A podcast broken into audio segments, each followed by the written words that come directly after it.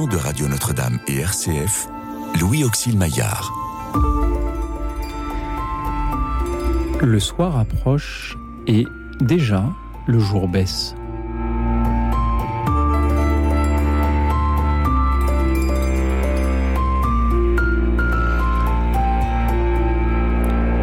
Bonsoir à toutes, bonsoir à tous, chers amis, chers auditeurs. Ce soir, je vous propose de nous parler d'un livre. Un livre qui vous a touché, un livre qui vous a ému, un livre qui vous a appris bien des choses importantes ou peut-être même qui a changé votre vie. Dites-nous de quel livre il s'agit et dites-nous surtout pourquoi. Vous pouvez nous le dire en nous appelant au 01 56 56 44 00, le 01 56 56 44 00. Vous pouvez aussi nous suivre et réagir en direct sur la chaîne YouTube de Radio Notre-Dame. Merci par avance pour vos appels, vos méditations et vos conseils de lecture à venir ce soir. Pour les écouter, j'ai la joie de recevoir deux personnes dont l'érudition littéraire est grande. Jean-François Rode, ancien directeur de la librairie La Procure. Bonsoir. Bonsoir. Merci d'être venu jusqu'ici pour écouter nos auditeurs nous parler de leur livre préféré. C'est un plaisir. Merci également à Antoine Bélier, éditeur chez Salvatore. Bonsoir Antoine. Bonsoir, bonsoir à tous. C'est un plaisir également pour moi d'être ici. Merci de votre invitation. C'est avec joie en particulier de recevoir un éditeur dans cette émission. Comment définissez-vous votre métier, Antoine Bélier? C'est une très bonne question. Euh, je dirais qu'un éditeur, c'est d'abord un passeur. C'est pas quelqu'un qui est censé être sur le devant de la scène, c'est quelqu'un qui est censé accompagner au mieux être au service des auteurs. C'est aussi, je crois, un chercheur de, de trésors, si j'ose dire, parce que, comme vous le savez peut-être, dans l'édition, on ne fait pas simplement que publier des manuscrits qui nous sont envoyés, on va à la quête de nouveaux livres et donc on rencontre énormément d'auteurs pour essayer de faire coïncider une thématique avec un auteur. Donc moi, ce qui me plaît dans ce métier d'éditeur, c'est cela, c'est d'être, si j'ose dire, humblement bien sûr un chercheur de, pépites, de pépites littéraires, de, de pépites d'essais spirituels, puisque comme vous le savez, les éditions Salvatore sont spécialisées dans l'édition religieuse, donc de spiritualité. Il y a des témoignages, il y a des récits historiques, il y a des essais théologiques. Donc voilà, ma, ma volonté, patiemment, jour après jour, c'est voilà d'aller à la recherche de futurs best-sellers, pourquoi pas, on espère. En tout cas, avant que ce soit euh, le but affiché, c'est d'abord essayer de trouver des, des, livres qui viennent rejoindre un plus grand nombre de, de croyants en quête de sens. Antoine Bélier, votre voix sera peut-être familière à certains de nos auditeurs, puisque vous euh, avez été un peu à ma place pendant euh, quelques temps chez, chez RCF, où vous avez aussi euh, animé euh, des émissions, où vous preniez aussi euh, les appels des auditeurs. Euh, Est-ce que finalement, il n'y a, a, pas un lien entre le métier de, de journaliste et le métier de l'éditeur Apporter Alors, une information, apporter un ouvrage? Oui, c'est ça. Alors avant cela, peut-être, le lien que je ferais, c'est que, que ce soit le journaliste ou l'éditeur, on est en, j'allais dire, constante confrontation avec les livres. Quand j'étais à votre place comme journaliste, je recevais, je ne sais pas, une vingtaine, une trentaine de livres par semaine. Donc, euh, mon bureau était empli de piles de livres. Alors, aujourd'hui, c'est la même chose, mais ce sont des livres de Salvatore essentiellement dans mon bureau d'éditeur. Vous êtes donc un passeur et ces pépites que vous repérez, vous les passez au libraire et Exactement. ça tombe bien, puisque nous avons un libraire, donc euh, Jean-François Roth, vous aussi, vous, êtes un, un, passeur? Oui, c'est évidemment un mot très beau pour définir aussi le métier de libraire. C'est-à-dire que dans la librairie, on, on, on, fait aussi un peu ce, ce, même travail que de, de faire découvrir des beaux textes.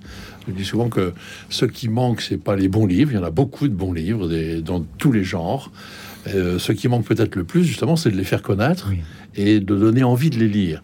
Euh, enfin, il y a un certain nombre de livres, effectivement, quelquefois un petit peu plus, euh, plus difficiles ou un petit peu plus euh, oui, corsés. Euh, il faut un peu se décarcasser pour les faire découvrir aux, aux, aux, aux lecteurs.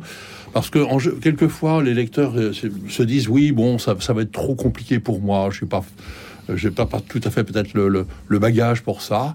Euh, bon, il faut, faut, un peu les persuader qu'ils peuvent tout à fait lire euh, ces textes.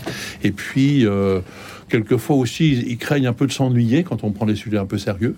Mais euh, là aussi, on peut leur dire non, non, vous allez voir. Euh, peut-être qu'effectivement, oui. il faut décider de lire. Hein. Il y a des, des choses qu'il faut décider de prendre. Et c'est aussi ce que les auditeurs, sans doute, vont nous dire ce soir. Si je résume bien, nous avons l'auteur qui passe sa pépite à l'éditeur, qui la passe au libraire, qui euh, la passe au lecteur. Le lecteur, il est aussi un auditeur de cette émission, et moi je lui passe le micro, et qui euh, vient ensuite euh, pouvoir vous parler ce soir. C'est un peu un, cercle vertueux et, perpétuel de, non pas d'une patate chaude que l'on se renvoie, mais de livres passionnants. Antoine. Je me, permets juste de réagir à ce qui vient d'être dit, parce qu'il y a une vraie corrélation effectivement entre le métier d'éditeur et le métier de libraire. Et moi, il m'arrive régulièrement d'aller justement dans les librairies, notamment dans les librairies religieuses comme la Procure ou d'autres, pour aussi recevoir des libraires des, conseils. Je leur demande, voilà, qu'est-ce qui marche, qu'est-ce qui marche pas, quelles, quelles sont les attentes aussi mmh. des, des, lecteurs. Donc ça, c'est important aussi que l'éditeur se mette à l'écoute euh, du libraire qui est vraiment essentiel dans cette chaîne du livre. Oui, effectivement. En plus, l'avantage d'une librairie, c'est justement, c'est qu'elle a beaucoup de livres. Donc, en fait, quand on vient dans une librairie, souvent, on a une idée, on, vient chercher tel ou tel livre, mais on découvre beaucoup d'autres livres. En fait, euh, on s'aperçoit que les tables présentent des choses intéressantes. Et donc, euh, effectivement, on peut discuter avec le, libraire, il est là pour ça. Mais euh, le premier conseil du libraire, c'est la table qu'il vous met sous les yeux et les choix qu'il a déjà fait pour vous dire, attendez, je vous en prie, regardez ça, ça vaut la peine. Et je vois d'ailleurs que vous êtes venu en studio avec euh, un petit extrait de votre librairie, avec quelques, quelques ouvrages dont peut-être vous allez euh, parler à nos auditeurs euh, ce soir. J'ai juste, avant d'écouter la première auditrice, une dernière question à vous poser. Finalement, est-ce que vos métiers, éditeurs, libraires, sont indispensables pour tous les auteurs dont nous allons entendre parler ce soir, y compris les, les, les, les plus célèbres? Est-ce qu'il y aurait eu des Victor Hugo, des Marcel Proust, s'il n'y avait pas eu des éditeurs et des libraires? Ah, sans doute euh, qu'un auteur ne peut pas, ne peut pas publier sans, sans un éditeur et sans euh, le relais d'un libraire, parce que ce qui compte dans l'édition, c'est, à mon sens, la diffusion. Hein. ce qui fait euh, véritablement le, le sel de, de, l'édition et ce à quoi les auteurs sont attentifs, c'est la diffusion que peut permettre une maison d'édition. C'est-à-dire que rien n'empêche un, un, auteur de publier, comme on dit, à compte d'auteur, justement, de solliciter un imprimeur, mais l'éditeur est plus qu'un imprimeur. L'éditeur est aussi un diffuseur ou s'appuie parfois sur une diffusion. Nous, aux éditions Salvatore, on a notre propre entreprise de diffusion. Et donc, c'est véritablement essentiel. Et là, ça rejoint ce qu'on disait sur le, sur le, lien entre l'éditeur et le libraire. Quoi. Euh, il faut que les livres soient présents le plus possible dans toutes les librairies pour qu'ils puissent rejoindre le plus grand nombre de lecteurs possible. Oui, tout à fait. Moi, en même temps, il faut être très modeste, mais il y, a, cette fonction modeste mais importante d'une librairie où on trouve physiquement le mmh. livre dont on a entendu parler par ailleurs. Mais le plus important de tout, à mon avis, évidemment, on fait tout ça pour le lecteur. Et le meilleur, euh, comment dire, le meilleur diffuseur, euh, c'est le lecteur qui dit à son ami.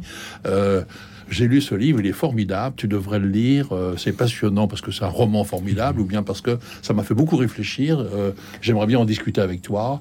C'est le livre qu'on offre parce qu'on a envie de, faire un cadeau personnalisé, etc.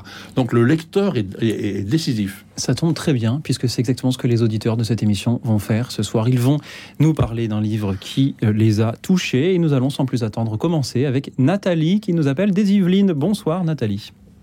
Bonsoir Louis Auxil et vos invités.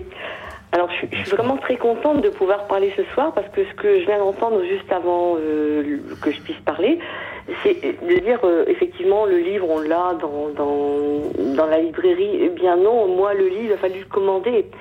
Et en fait, c'est grâce à un jeu Notre-Dame, euh, une interview de cet auteur que j'ai pu découvrir et avoir, enfin, susciter l'envie de le lire et de le commander. Et euh, euh, vraiment, ce livre, quand je l'ai lu, je me suis dit, mais il est formidable, c'est incroyable, il faut que je le partage à tout le monde. Or, il était difficile de le trouver en librairie, il fallait toujours le commander. Et quand je l'ai offert à ma maman depuis 80 ans, elle, je lui ai offert le soir, elle a commencé à le lire, et elle l'a fini le lendemain matin. Rare, très très rare. Donc euh, franchement, je pense que ce livre, euh, qui, il s'agit de Amour inconditionnel de Blanche de Richemont. Il est vraiment formidable. Voilà, messieurs. Qu'est-ce qui le rend formidable? De quoi parle-t-il? Alors, il parle vraiment d'un amour inconditionnel, que ce soit par rapport à la foi, par rapport à la chair, par rapport à, même, même, même aux soignants. Moi, moi, je suis soignante. Et, et, quand j'ai lu euh, euh, choisir, euh, enfin, quand j'ai lu un paragraphe tel que choisir toute sa vie de guérir et soigner, n'est-ce pas une merveilleuse preuve d'amour inconditionnel envers les hommes? Au moment du, enfin, juste après le Covid, j'étais tellement désespérée et très fatiguée. Quand j'ai lu ça, je me suis dit mais bon sang, c'est vrai, c'est formidable. Et quand euh, maman a lu euh, euh, une phrase de l'abbé Pierre que Blanche de Richemont a réussi dans son livre, concernant que vous voulez-vous euh, qu'on écrive sur votre tombe, il répondit il a essayé d'aimer. Bah, c'est formidable, voilà. Donc euh, moi j'ai pris la partie soignante, maman a pris la partie de la foi et de l'abbé Pierre parce qu'elle a vécu ça dans, sa, dans sa jeunesse, on va dire. Et, et, et c'est comme, enfin, comment dire, je reviens par rapport à ce que je disais en tout début, c'est malheureux que ce livre n'est pas en tête de gondole parce que vraiment il est formidable, vraiment. Merci beaucoup, euh, Nathalie. Restez avec nous. Euh, Antoine Bélier. Oui, ce qui me paraît important dans le témoignage qu'on vient d'entendre, c'est la capacité d'un livre de transformer son, son lecteur. Et je sais que moi, modestement, comme éditeur, c'est ce à quoi je suis attentif quand j'édite un livre, un livre spirituel, c'est sa capacité à venir transformer en profondeur le, le lecteur. C'est d'abord, pour moi, un livre spirituel, un livre de spiritualité chrétienne, c'est un livre qui euh, vient euh, toucher au plus profond l'âme du lecteur et le mettre en capacité de faire lui-même une expérience spirituelle. Et donc, euh, c'est vrai que ce que vient de dire l'auditrice me parle beaucoup en ce sens. Jean-François Rode. Ben, voilà, euh, c'est un, un, conseil que, euh, que cette auditrice donne justement au libraire, à, au libraire peut-être mm -hmm. de, de, bien écouter ce qui vient d'être dit par elle. Euh, merci madame, parce que voilà, c'est un conseil que vous donnez et j'espère qu'il va être repris. Et, alors on peut pas tout mettre en tête de gondole, c'est bon voilà, vous le savez ça, mais en même temps, c'est très important mm -hmm. que vous disiez tout le bien que vous pensez de certains livres. Merci beaucoup Nathalie de l'avoir dit ce soir. Amour inconditionnel par Blanche de Richemont aux éditions de l'Observatoire. Merci Nathalie. À vous, au revoir. C'était une joie de vous entendre. Merci à tous ceux qui continuent à nous appeler pour nous parler d'un livre. Mais avant d'écouter les auditeurs suivants, je vois donc vous-même, Jean-François Rode, peut-être Antoine Bélier, vous avez apporté quelques livres dont vous espériez pouvoir nous dire un mot ce soir, Jean-François Rode. Si vous le voulez, si vous m'y invitez, euh, je viens de, de, de, terminer un livre qui paraît, qui est venu qui est paru tout à fait récemment, un livre de François Cheng de l'Académie française qui s'appelle Une longue route, sous-titré Pour munir au chant français. C'est chez Albin Michel. Donc on connaît François Cheng. Mais est-ce que tout le monde sait euh, cette histoire quand même assez extraordinaire d'un donc d'un chinois euh, qui arrive en France à, à 17 ans sans parler un mot de français, ni bonjour ni merci, Mmh. Et euh, ses parents, sa famille continue jusqu'aux États-Unis. Lui reste, décide de rester en France et vit quelques années de galère. Et il est devenu, euh, vous le savez, un, des plus grands poètes français, un des plus grands écrivains français. Il a été donc élu à l'Académie française. Il a eu tous les prix. Il s'exprime remarquablement, évidemment. Oui. Et donc il raconte dans ce livre, et c'est absolument passionnant et enfin, émouvant et passionnant. Il raconte comment il a fait sienne la langue française et la poésie. Euh, J'ai rarement lu un, un, éloge de la poésie aussi, euh, aussi euh, comment dire, flamboyant que, que, que ce texte. Et comme euh, la langue française est aussi, euh, c'est aussi à chacun de la faire nôtre, c'est toujours un, bel exemple à suivre. François Cheng, une longue route chez Albin Michel. Oui, il une, y a un... une longue route pour munir au chant français. Il y a un deuxième livre sur votre pile. Alors, ça c'est un livre qui est un peu plus, qui est paru il y a quelques temps que je trouve que je peux recommander à tout le monde. C'est le livre de Charles Wright qui s'appelle Le chemin des estives. Et euh, c'est chez Flammarion. Mmh. Et euh, c'est l'histoire, en fait, de deux euh, novices jésuites parce qu'on ne le sait pas toujours, mais dans le noviciat jésuite, il y a toujours un mois où on part avec un compagnon qu'on n'a pas choisi, sans un sou, avec l'obligation de quémander l'hospitalité tous les soirs. Il est recommandé de ne pas aller dans les presbytères et les monastères. Il faut vraiment essayer de trouver, en fait, d'être reçu par les... Et donc ces deux compagnons traversent toute la France d'ouest en est, euh, jusqu'au à Notre-Dame-des-Neiges. Et donc, c'est un récit, le chemin des estives, c'est un récit à la fois d'une promenade, une promenade euh, littéraire, parce que c'est toujours accompagné par euh, Rimbaud, une promenade spirituelle, c'est accompagné par Charles de Foucault, une promenade amicale, une promenade de, découverte. C'est un livre de respiration. Il n'y a pas plus, comment dire, plus charmant, plus fort euh, que, ce, que ce livre. Une longue route avec François Cheng, un chemin des estives euh, avec Charles Wright. On, on, voyage avec vous et je m'amuse parce que chaque premier vendredi du mois dans cette émission, nous avons une soirée de lecture où les auditeurs et les invités euh, nous lisent des textes de leur choix sur un thème donné.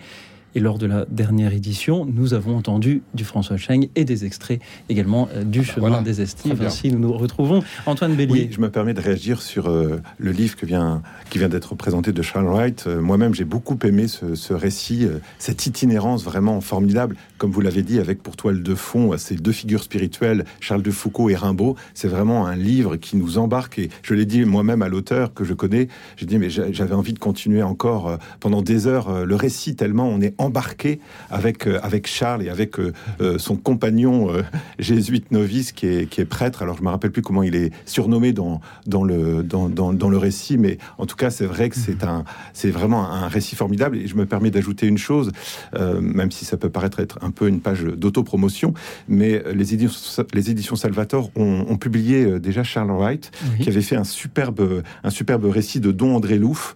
vous connaissez sans doute Don André Louf, qui fut abbé du Mont des Cas dans le nord de la France et qui euh, nous euh, livre dans, dans, ce, récit vraiment tout l'itinéraire spirituel de Don André Louf. Ça s'appelle Don André Louf, Le chemin du cœur, et ça vient d'être republié en poche d'ailleurs aux éditions mhm. Salvator. C'est un, livre à, découvrir parce que c'est une figure spirituelle vraiment marquante qui est peu connue du grand public et qui euh, est un vrai maître spirituel. Merci aux éditions Salvator de euh, l'avoir euh, publié. Merci à tous ceux qui écrivent et à ceux qui appellent ce soir 01 56 56 44 00. Parlez-nous tout simplement d'un livre, un livre qui vous a touché, dont tous les auditeurs devraient entendre parler.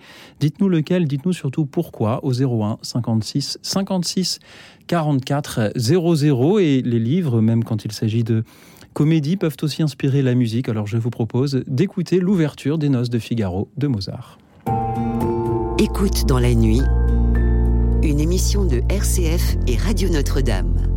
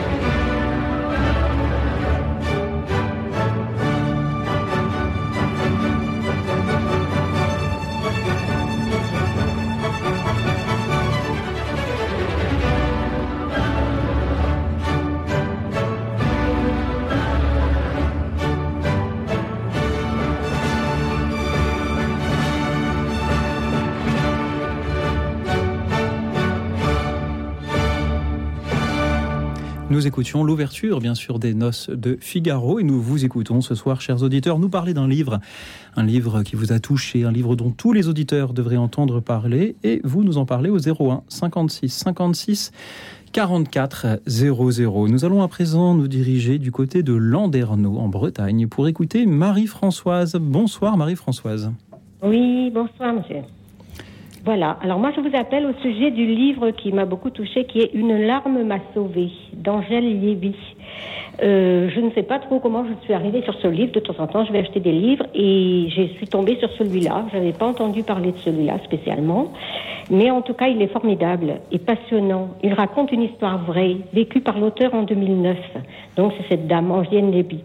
Elle l'a écrit avec euh, l'aide d'un journaliste, Hervé de Chalandard. Euh, en gros, je vous le résume, suite à un violent mal de tête soudain, cette femme qui allait au travail un jour a dû être plongée dans un coma artificiel par des médecins. Et il s'ensuit pour elle des souffrances terribles, euh, d'autres souffrances que son mal de tête. Elle est comme emmurée dans son corps, mais elle entend tout, elle ne voit rien et elle ne peut plus bouger la moindre partie du corps. Et personne autour d'elle ne se rend compte de ce qu'elle vit.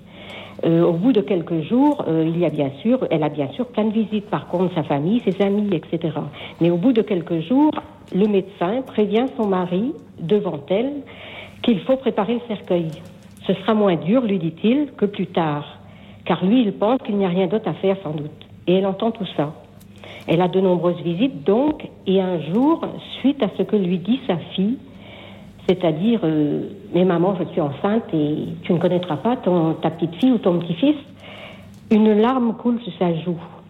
Enfin, un signe, quoi. Alors, elle, elle forme le personnel soignant qui n'y croit pas, car on mettait aussi des gouttes dans ses yeux. Et finalement, si, euh, du coup, un jour, elle peut bouger un doigt. Elle finira par sortir du coma, mais aura absolument tout à réapprendre. Ce livre est passionnant. Passionnant parce que bien écrit exceptionnel. Il raconte une histoire vraie, d'autre part, donc euh, qui peut arriver finalement à tout le monde, même si c'est sûrement extrêmement rare. Mais il nous apprend, si besoin est encore, que nous nous quittons cette terre, cette terre que quand notre heure est arrivée, que les médecins ne peuvent pas tout savoir, car chaque cas est particulier, et que les apparences sont parfois trompeuses, qu'il faut donc rester humble, très humble devant ce qu'on ne comprend pas. Et quand faut-il débrancher? Et surtout, si la larme n'avait pas coulé. les larmes libèrent, dit-on. Cette larme l'a libérée, au sens propre comme au, sens figuré.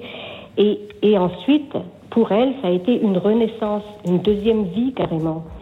Et c'est vrai que souvent, d'ailleurs, dans les grosses épreuves, après les grosses épreuves, on n'a plus la même vie.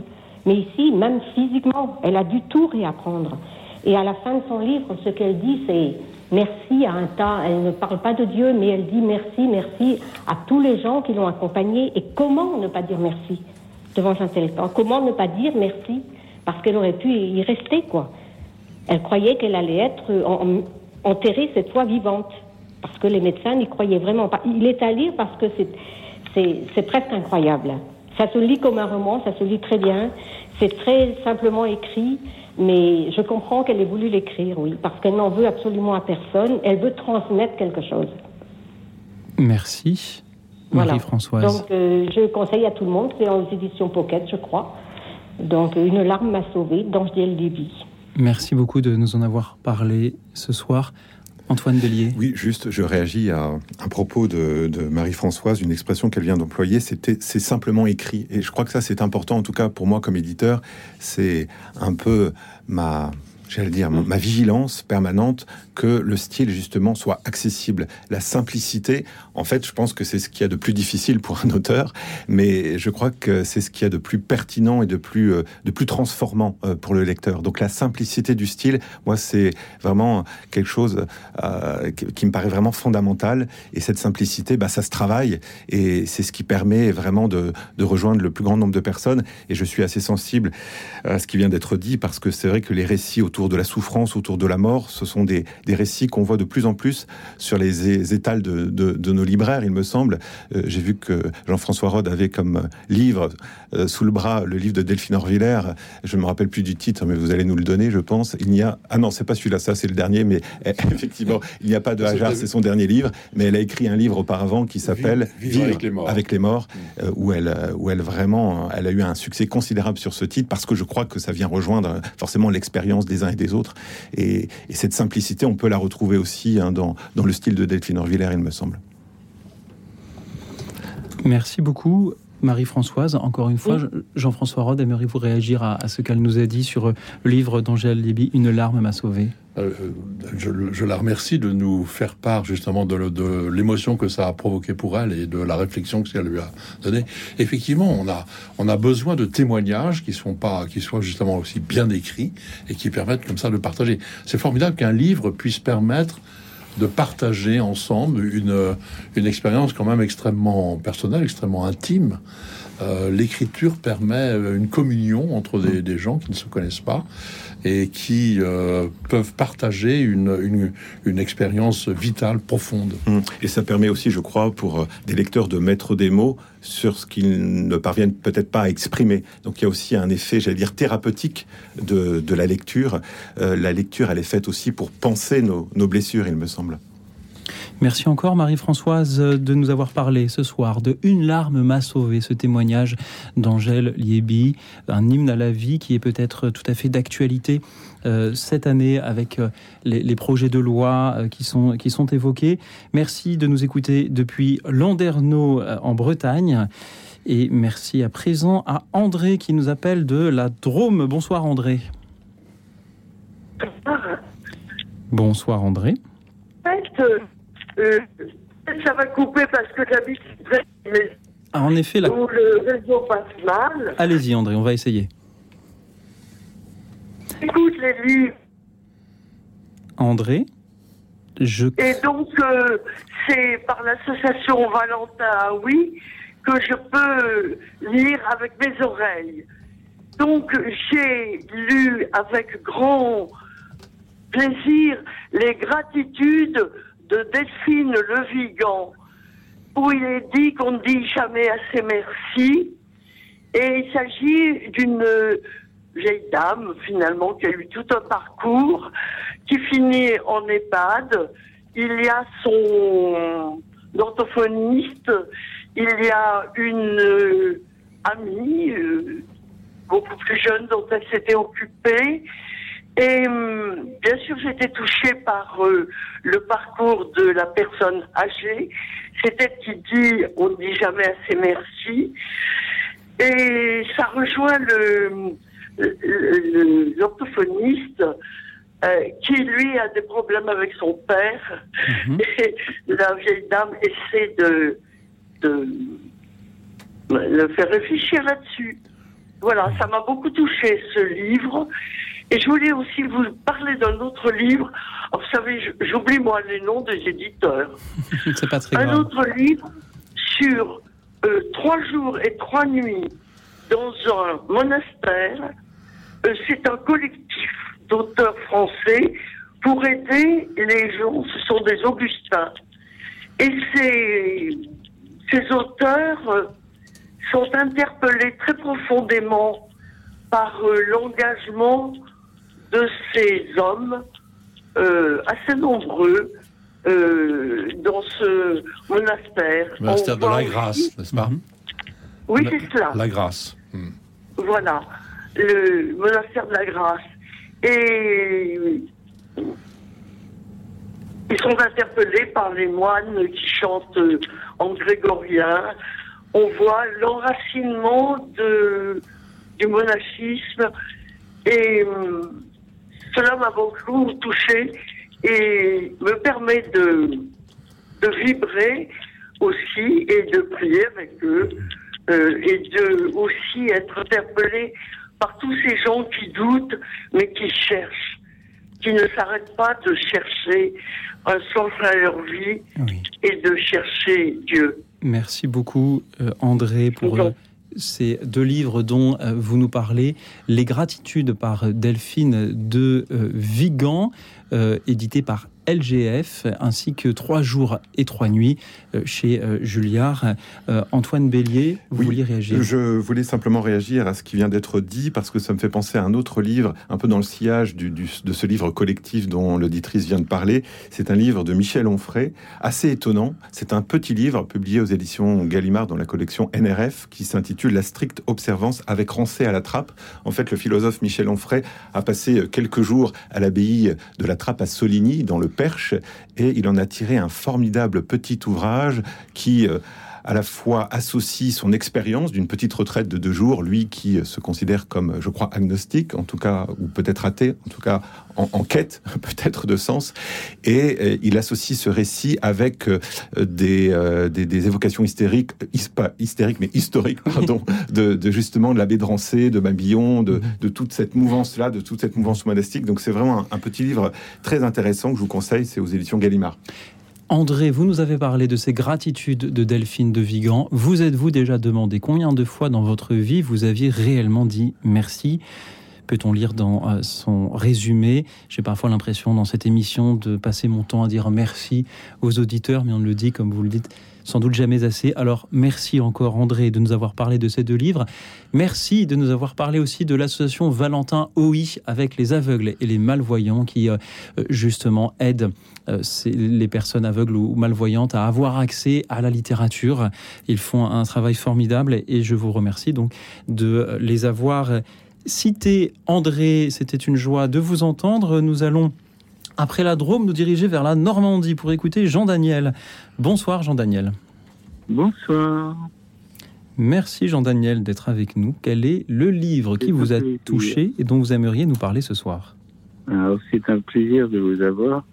C'est un livre que j'ai découvert par RCF à, à travers les, les émissions Halte spirituelles de Véronique Alizeux. Oui. Et il s'appelle Le Notre Père est un trésor et c'est de Françoise Heyer. Aux éditions Salvatore.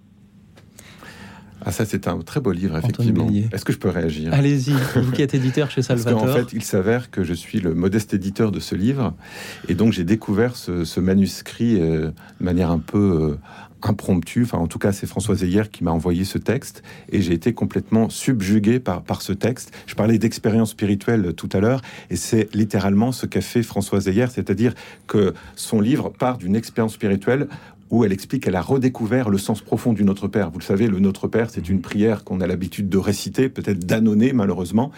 Et à un moment donné, elle a, elle a ressenti toute la force des paroles du Notre Père. Et à partir de là, à partir de cette expérience spirituelle, elle a euh, écrit ce commentaire vraiment formidable. C'est vraiment un livre que je vous conseille fortement euh, parce que je me suis un peu battu pour pour l'éditer. Je, vous- je vous l'avoue.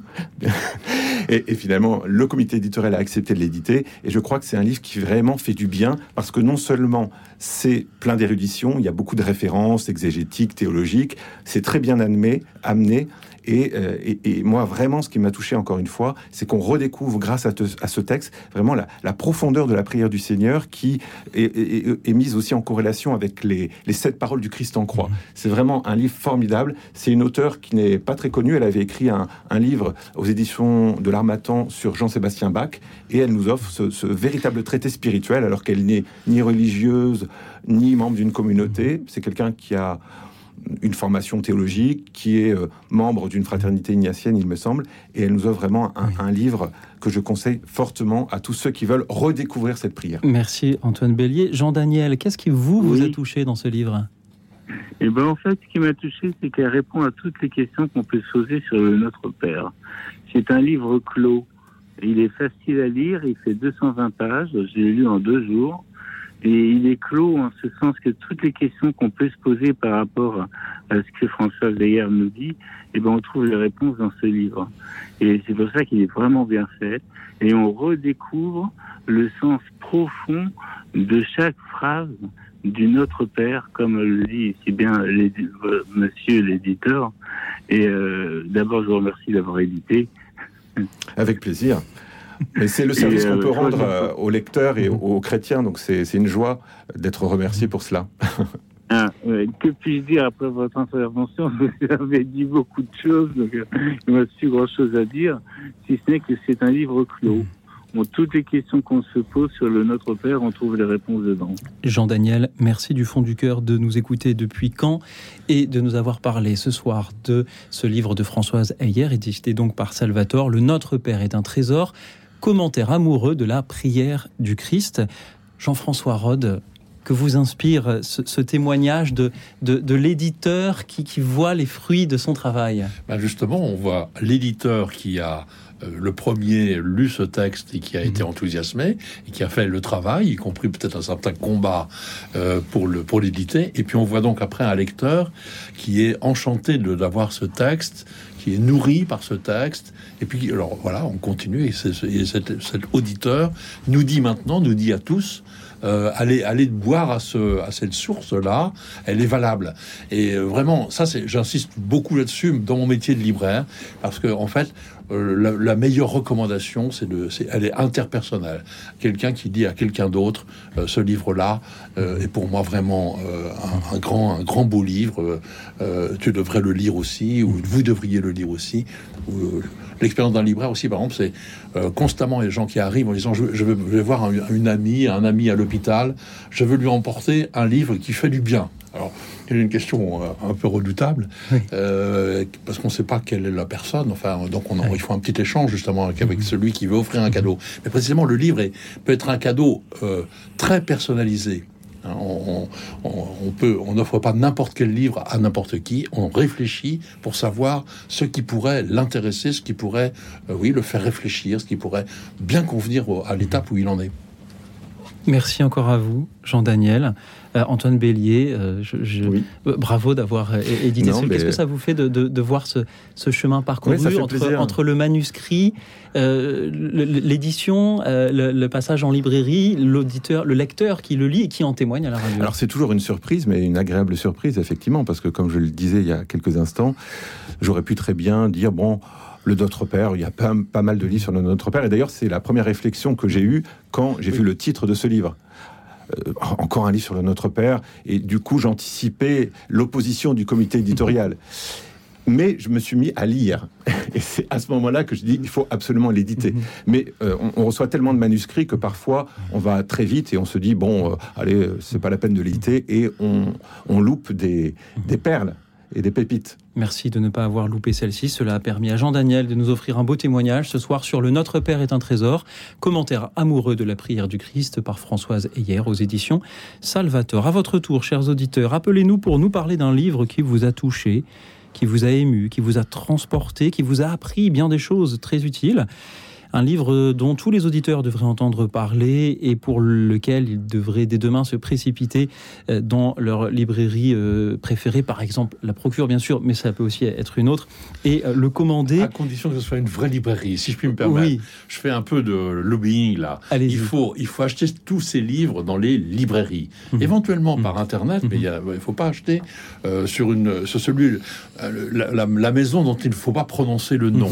il faut faire vivre les libraires. Choisissez à côté de chez vous euh, quelqu'un, un, libraire qui fait bien son travail et, achetez vos livres chez lui. Et choisissez euh, votre téléphone pour en témoigner ce soir. N'attendez pas la fin de l'émission pour reprendre la parole. Appelez-nous dès à présent au 01 56 56 44 00 pour euh, témoigner pendant que nous écoutons un autre morceau inspiré de euh, la littérature. Euh, c'est la série du Seigneur des Anneaux qui a suscité beaucoup de, créativité chez les musiciens. Nous écoutons le groupe Clamavi des Profondis. C'est la chanson de Durin. Écoute dans la nuit, une émission de RCF et Radio Notre-Dame.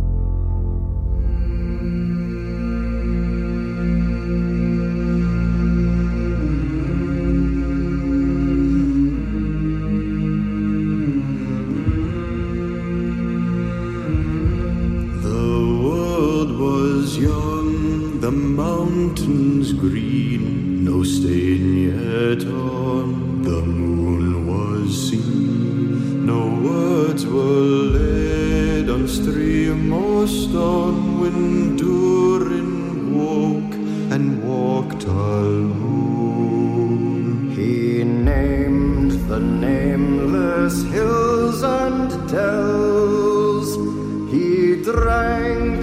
Yet untasted wells. He stooped and looked in Mirror mirror, and saw a crown of stars appear as gems upon a silver thread above the shadows of his head. Was fair, the mountains tall, in elder days before the fall. Of mighty kings in Argo throned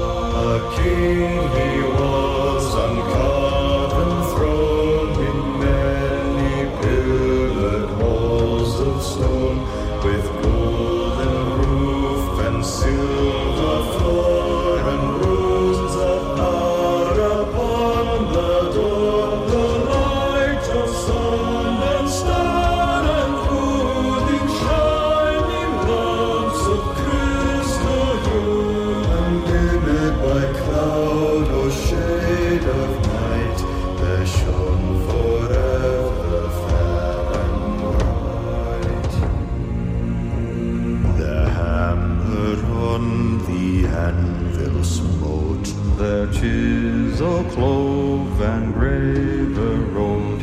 Their forged was blade and bound was hilt. The delver mined, the mason built. Their barrel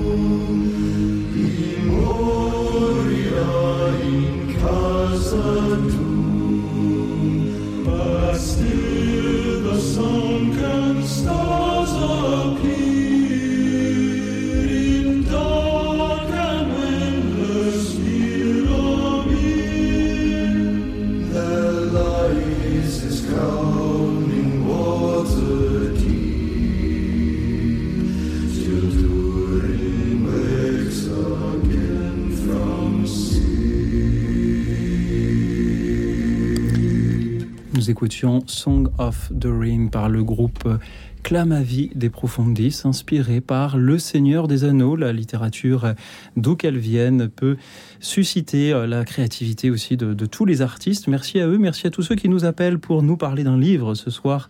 Un livre qui, chers auditeurs, vous a touché, vous a ému, vous a appris bien des choses et dont tous les auditeurs devraient entendre parler. C'est au 01 56 56 44 00 que vous nous appelez, le 01 56 56 44 00. Je voudrais saluer Anne-Marie de euh, Nantes qui avait un beau témoignage à nous faire, mais que nous ne parvenons pas ce soir à joindre. Chère Anne-Marie, vous pouvez nous rappeler pendant que nous écoutons Marie-Arlette qui est avec nous depuis la Drôme. Bonsoir Marie-Arlette. Euh, bonsoir Laurie Auxil et Bonsoir à vos invités et bonsoir à tous les auditeurs. Bonsoir. Alors moi, c'est un livre, c'est vrai que en tant qu'observatrice météo tout au long de l'année, nous sommes tous météo sensibles. d'Albin Michel est écrit par Louis Baudin. Oui. Alors, selon la météo, euh, notre, le baromètre de notre mo- morale selon le temps qu'il fait tout au long de l'année. Et pourquoi est-ce que ce livre vous a touché, Marie-Arlette Ah oui, mais je suis passionnée de météo tout au long de l'année. euh, Oula. ah non, mais j'aurais dû travailler à Météo France. Parce que, euh, voilà. Marie-Arlette, je crois me souvenir que vous avez eu un métier qui dépend justement beaucoup de la météo. Ah oui, ben, bien sûr, euh, en agriculture. Alors, euh, tout au long de l'année, on a le, le ciel sur notre tête, quoi. Mhm. Le vent, la pluie, les orages, le froid, euh, Et la donc- grêle. Oui.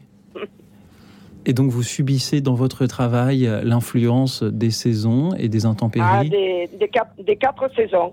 On peut appeler ça comme ça. Et cela, vous l'avez retrouvé dans euh, ce livre. Euh, ah oui, mais su- super intéressant. hein. Marie-Arlette, est-ce que je peux vous demander comment va votre verger en cette, cette fin octobre? Ah oui, mais les, les olives sont belles. hein. La, la pluie qu'il a fait, ça les a fait grossir. hein. Il y a vraiment des grosses. Magnifique. J'en ai mis déjà en son mur des, des vertes, mais qu'on mangera un an plus tard. Et pour- pourquoi Parce attendre que je ne mets, pas de- je mets pas de produits chimiques, moi, pour les préparer.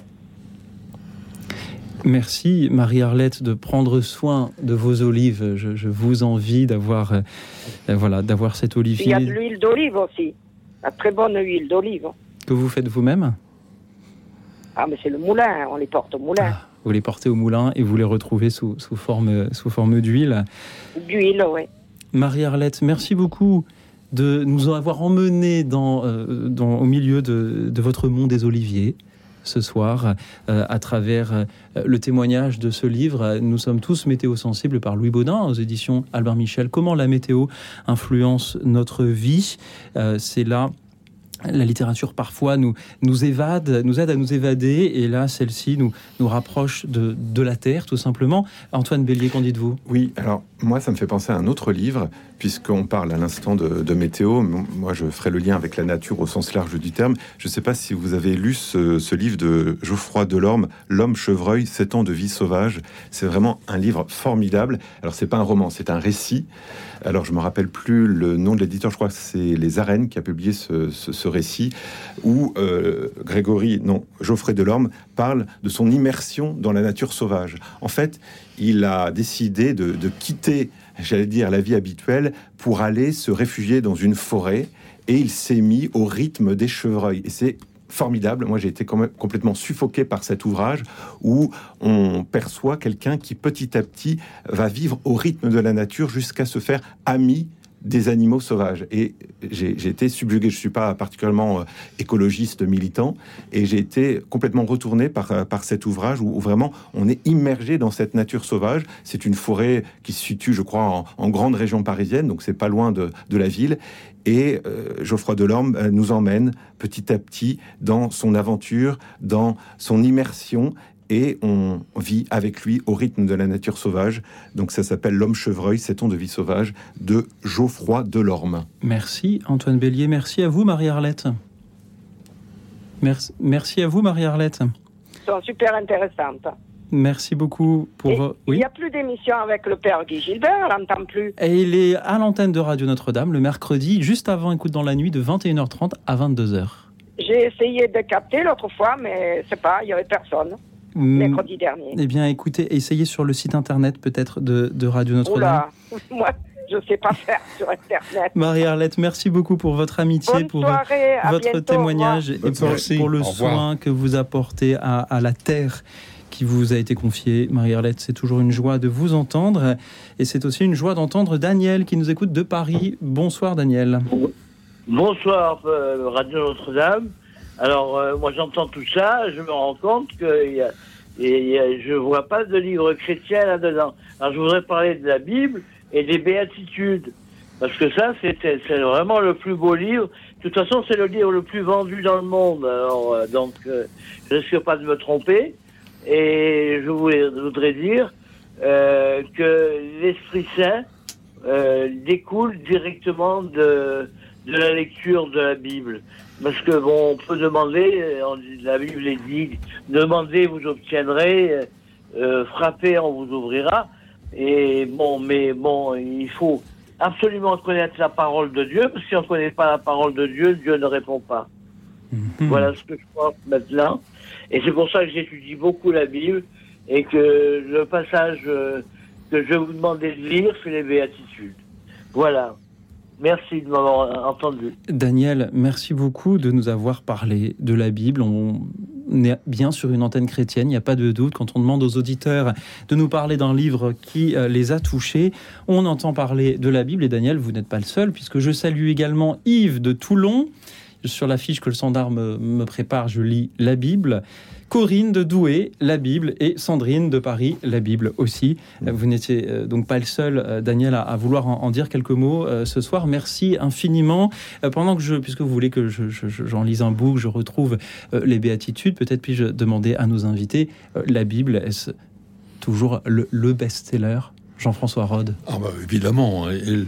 Euh, c'est effectivement un best-seller, mais ça ne veut pas dire pour autant que, euh, euh, comment dire, on, on soit si facile que ça de- de- d'entrer dans la Bible. Il faut, euh, c'est bien d'être un peu guidé, et en particulier évidemment par euh, tous les groupes, les homélies, etc., le- le- le- la, la communauté, les communautés chrétiennes. Mais il y a aussi effectivement un certain nombre de livres qui permettent de mieux, de mieux comprendre. Mais euh, ce qu'il y a de formidable dans une librairie comme la Procure, c'est qu'effectivement, on voit arriver euh, tous les jours des, des livres qui aident à, à entrer dans la Bible, à la comprendre mieux. Est-ce que je peux en citer un Allez-y. J'ai le temps ou Vous pas avez le temps. parce que il y, y a un livre que je viens de lire aussi avec beaucoup d'enthousiasme, un livre de Anne Lécu. Anne Lécu est, est, euh, euh, est dominicaine, oui. mais elle a un double, une double casquette parce qu'elle est médecin euh, en univers carcéral. Elle est médecin à Fleury-Mérogis, donc elle, elle, a- elle est, elle est affrontée à, à beaucoup de situations difficiles. Et c'est à la fois donc une femme très engagée dans le dans, dans cet univers carcéral et dans le soin, et très euh, experte dans la Bible. Et elle a fait un livre qui s'appelle Afin que vous donniez du fruit, c'est l'édition du Cerf. Euh, et je le conseille beaucoup ce livre-là parce que justement c'est un guide pour bien lire la Bible. Elle parle de textes qu'on connaît assez bien, euh, souvent, mais elle, elle en parle de telle façon qu'on apprend à mieux lire la Bible avec elle.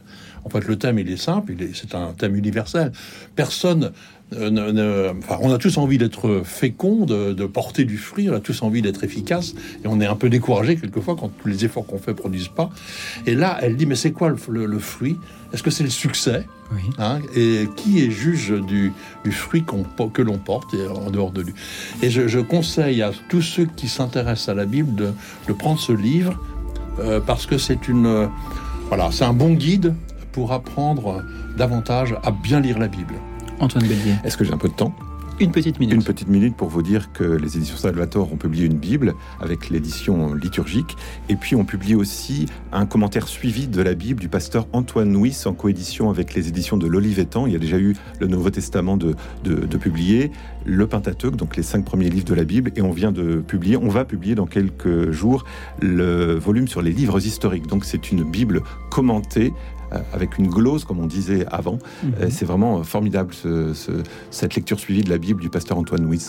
Je peux témoigner que c'est très utile. Son, je connais, je n'ai pas travaillé le, le Pentateuque encore, mais le Nouveau Testament, je m'en sers constamment. Euh, à la fois, sur chaque verset, il y a euh, une information précise, un commentaire, une, une, une pensée, une réflexion. C'est formidable. Merci encore à vous. Merci à Daniel de nous avoir parlé de la Bible, tout simplement, ce soir à l'heure où l'on propose à nos auditeurs de nous parler d'un livre qui les a touchés. C'était peut-être le premier et le dernier livre à citer. Merci à vous. Merci à tous ceux qui continuent à nous appeler au 01 56 56 44 00, le 01 56 56 44 00 pour à leur tour nous parler d'un livre qui les a touchés et dont tous les auditeurs devraient entendre parler. Merci à vous, nous nous retrouvons dans un instant.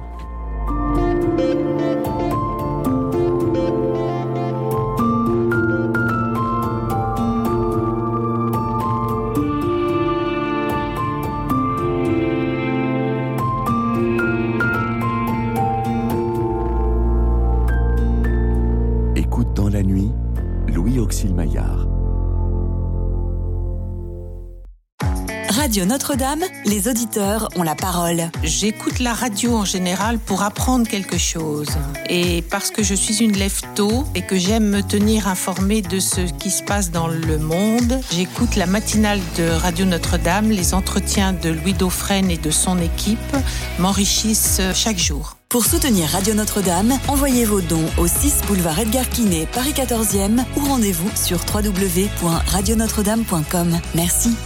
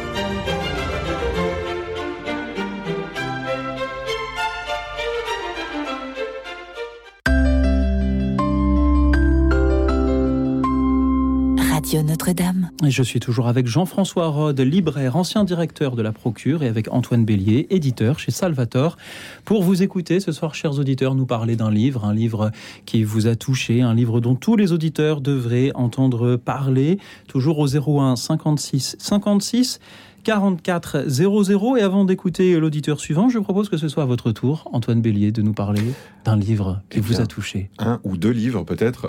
Allez-y pour deux. Jean-François Rode en a cité deux. Alors, Alors, allez, vous pas de pouvez- jaloux. Non, je voulais vous parler d'un livre qui m'a fortement touché. Alors, c'est pas un livre que j'ai lu récemment, c'est un livre que j'ai lu durant mon adolescence, donc ça commence à dater un petit peu. Euh, c'est un livre de Bernanos, le journal d'un curé de campagne. Donc, c'est un livre bien connu, c'est un, classique. hein. Bien évidemment, il y en a beaucoup qui l'ont lu. Et c'est simplement pour vous partager l'effet que ça a eu sur moi, ce, livre. J'ai été fortement euh, touché. Vous parliez d'être touché par un livre. Moi, j'ai été interpellé.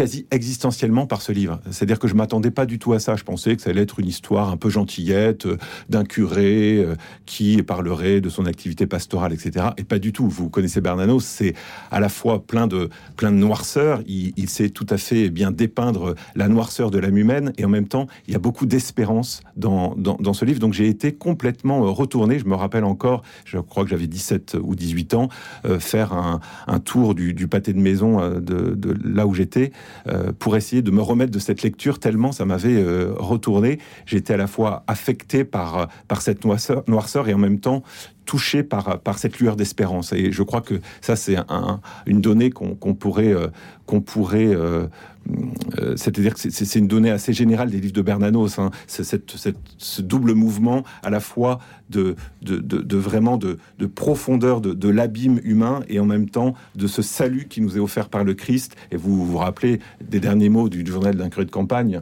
euh, qui sont euh, une, cita- une citation de, de Thérèse de l'Enfant Jésus, Tout est grâce.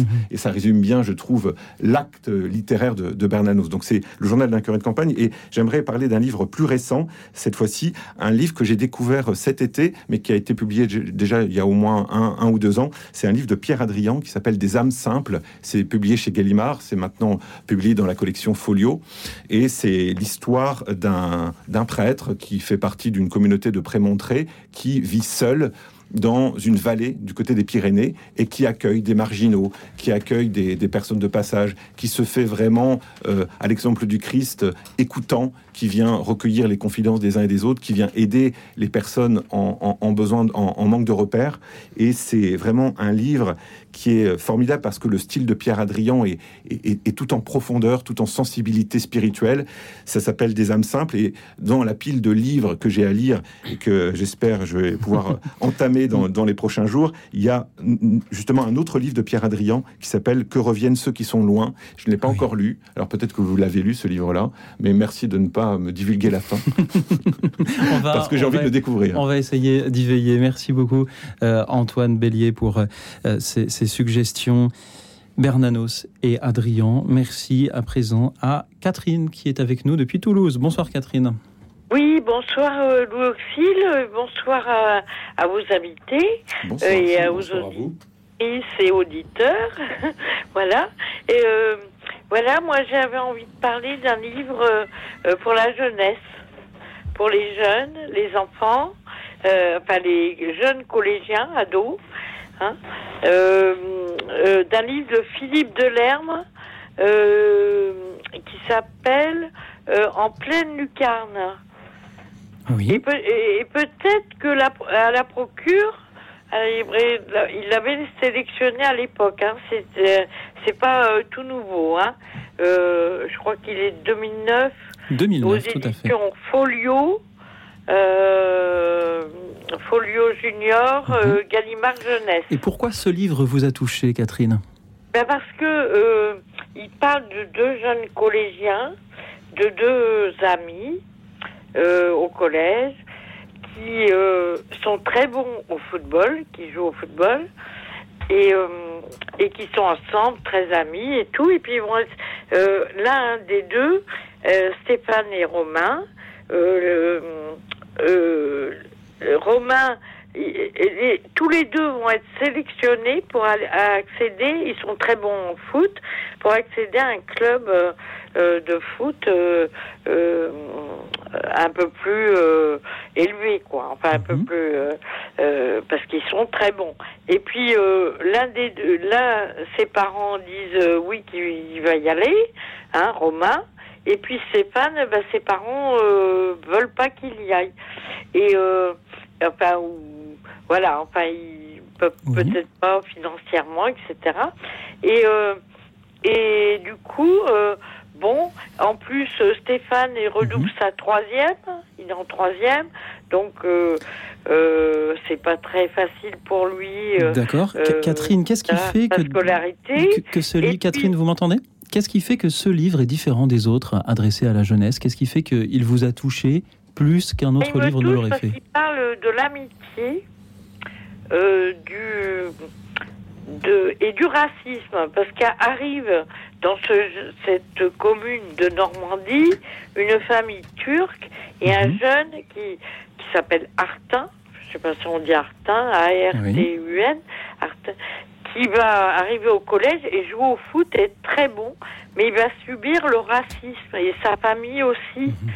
Donc ça parle de l'amitié, du racisme, des différences, de, de, de- du sens de l'effort, bien sûr, et tout, mais aussi de, de, de- euh, oui, du racisme, de, de toute cette, euh, ce rejet, euh, malgré que le gamin, le petit turc, il arrive, il est très très bon au foot, mais il va être rejeté par tous les autres jeunes, et voilà, il va se passer que... Ne nous racontez pas la fin, euh, Catherine. Comment Ne nous racontez pas la fin. Catherine, Voilà. merci beaucoup parce que Euh, ce que vous voilà. nous dites. Et je trouve oui. que ce sera un très beau cadeau de Noël pour des grands-parents ou des parents. Me- Merci. Euh, même si c'est un Catherine. livre. Et Philippe Delerme écrit très écrit bien. pour la jeunesse. Catherine, ce que vous nous dites dans votre témoignage, c'est que les livres destinés à la jeunesse peuvent aussi toucher tous les âges. C'est sûr, Bélier, mais effectivement, quand on est parent, par exemple, on cherche des, des albums à lire aux enfants, à ses enfants euh, avant de se coucher.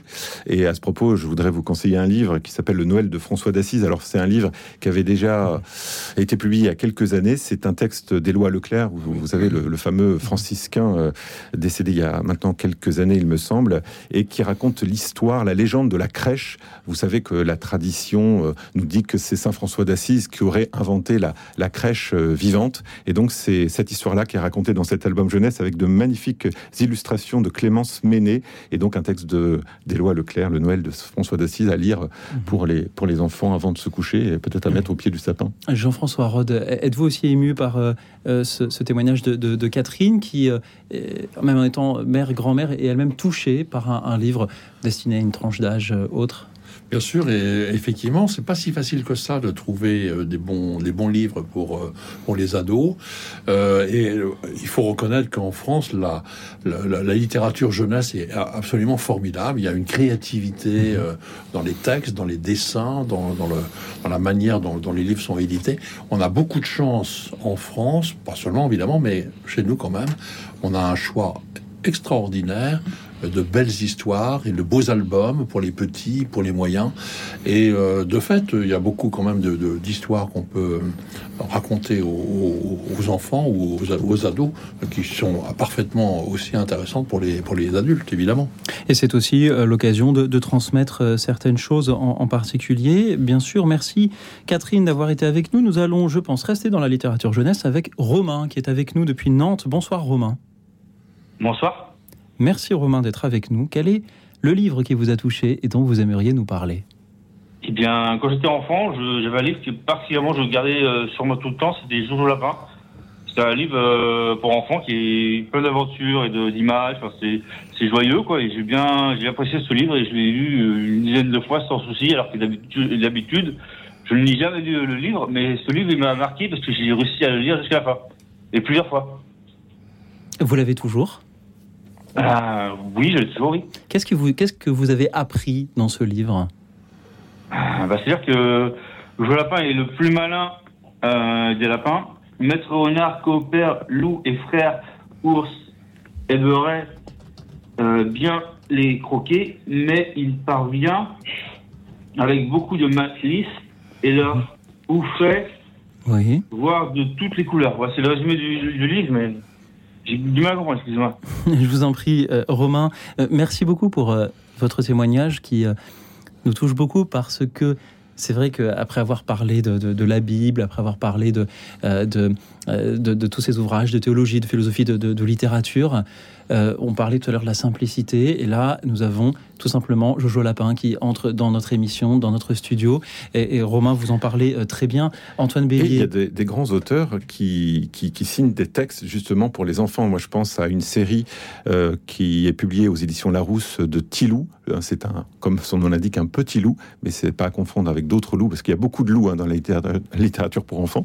Là, il s'appelle Tilou, et les textes sont signés de Daniel Picouli. Donc, il y a de grands auteurs qui publient habituellement des romans, qui euh, aussi écrivent pour, pour, les enfants. Et je trouve que l'association entre un auteur de littérature et un illustrateur euh, peut donner de, de- belles choses. Et ça peut être aussi euh, une manière assez pédagogique d'entrer dans, dans des questionnements que sont les, les questionnements propres à l'enfance, mais qui, il est, dont il est toujours intéressant de, de- parler. Et les livres les plus faciles à lire, d'abord, ne le sont pas à tous les âges. Et quand on découvre, la, apprend la lecture euh, dans Jojo Lapin, ou moi c'était Oui, oui, c'est le même auteur, Enid Blyton, euh, bah, ce, ce n'est pas la littérature facile pour l'enfant de, euh, de 4, 5 ans ou 6 ans qui, qui va les lire. Et ce n'est pas non plus facile à écrire, puisqu'il faut se me mettre semble. à la portée de, de son public. Il faudrait interroger Daniel Picouli ou d'autres Mhm. auteurs, mais il me semble que c'est un exercice à part entière qui est loin d'être simple. Et Romain nous dit ce soir, il l'a lu dix fois. Quel est, euh, parmi tous les autres livres que nous avons évoqués ce soir, même ceux qui ont été évoqués avec beaucoup d'enthousiasme et de passion, personne ne nous a dit que j'ai lu dix fois euh, tel livre ou tel livre. Donc euh, c'est là un livre qui euh, déclenche beaucoup d'enthousiasme chez vous, Romain, et c'est cela que nous saluons. Merci beaucoup, Romain, d'avoir été avec nous. Ça a été créé, Jojo Lapin Pardon? Où est-ce que ça a été créé, Jojo Lapin, euh, l'entreprise, ça Parce que je, je Alors, me renseigne. Jojo Lapin est une série de 23 romans pour la jeunesse, écrits par En- Enid Blyton. en langue originale, sorti entre 1934 et 1963, traduit en français à la fin des années 1960. Mais le protagoniste, je lis une célèbre encyclopédie en ligne qui s'appelle Wikipédia, vous connaissez peut-être. Le protagoniste n'est pas un personnage original de l'auteur Enid Blyton, mais provient du folklore du euh, sud-est des euh, États-Unis. Euh, et on le retrouve euh, notamment dans, Walt Disney euh, Mélodie du Sud. Voilà les informations que j'ai euh, sur, euh, euh, sur euh, votre personnage de Jojo Lapin, cher Romain. Je ne sais pas si je réponds à votre question. Bah, comme Bob Lupon, j'aime bien aussi. Oui, effectivement, c'est une, autre forme de, de philosophie également. Euh, Romain, merci beaucoup de nous avoir donné l'occasion ce soir de parler de euh, littérature jeunesse et je suis sûr que nos auditeurs sont nombreux à avoir aussi une, une petite émotion au souvenir des premiers livres qu'ils ont pu lire. Antoine Bélier, Jean-François Rode, je suis sûr que vous aussi. Ah oui, moi je- j'ai lu un livre qui s'appelle Le voleur de foudre, que personne ne connaît plus, de Paul Divois. C'était un prix que je l'ai reçu à l'école primaire. Et euh, ça, ça a déclenché chez moi la passion de la lecture, parce que c'est une, une aventure euh, extraordinaire. Et tout d'un coup, je me suis dit, mais par un- la lecture, on peut vivre une autre vie. Hein, J'étais dans mon, dans, mon, dans mon village, j'étais très bien, mais tout d'un coup, j'ai voyagé à travers le- la planète entière, parce que le, le héros part, part en Russie, etc. C'était une histoire de radium. C'est une histoire formidable. Et moi, ça m'a donné envie de... De devenir libraire. Euh, en tout cas, en- non, j'ai vu j'ai vu que par la lecture, le monde s'ouvrait à moi. C'est ça. La lecture nourrit l'imaginaire, permet de créer des mondes. Et c'est ça qui est essentiel, je trouve, dans la littérature. Et moi, ce que j'aime, c'est ce monde où on peut parler le même soir aussi bien de la Bible que de Jojo Lapin. Merci infiniment, Romain, et merci à Catherine qui nous rejoint depuis la Vendée. Bonsoir, Catherine. Oui, bonsoir. Merci, Catherine, d'être avec nous. Quel est le livre qui vous a touché, dont vous aimeriez nous parler ce soir? Le livre que j'ai. D'abord, je lis beaucoup, j'ai toujours beaucoup lu, et c'est un livre que j'ai lu il y a très longtemps, euh, il y a peut-être 40 ans. Euh, Les clés du royaume de Cronin. Oui. De quoi par... que- Allez-y. Ah, j'ai- très très aimé ce livre. C'est l'histoire de d'un jeune garçon au départ qui perd ses parents et puis qui en Angleterre et qui va devenir prêtre, qui va devenir missionnaire, qui va partir en Chine, mais qui va voir là-bas des missionnaires qui qui achètent presque les, les gens pour qu'ils se baptisent, alors que lui va pas chercher à faire euh, un grand nombre de baptisés, mais va juste témoigner, vivre avec eux, témoigner par sa foi.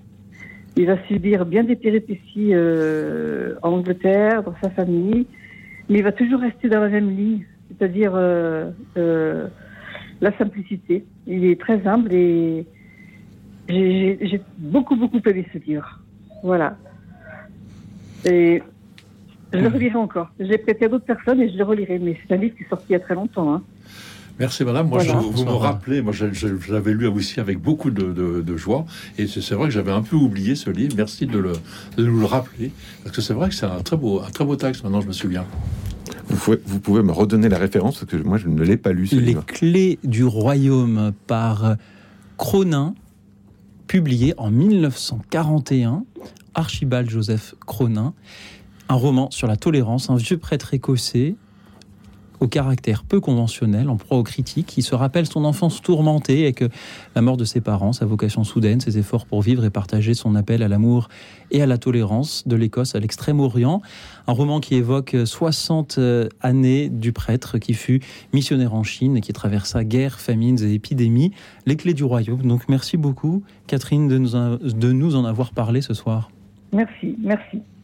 Ce livre vaut le coup d'en parler, c'est pour ça. Comme il est sorti il y a très longtemps, j'ai dit il faut que j'en parle. Et je vois qu'il il n'a pas Voilà. été édité depuis euh, euh, 1952 à Paris. Euh, nous avons un éditeur en studio. Si vous Ouais, avez des effectivement, idées, euh, peut-être qu'il faut racheter les droits. hein. peut-être que vous pourriez, Jean-François Rode. Ben, je- ça me fait penser à un autre livre, justement, que Albin Michel a réédité un peu sur ma demande, un, d'un autre Cronin qui a écrit sur le grand euh, jésuite euh, missionnaire en Chine, Matteo Ricci.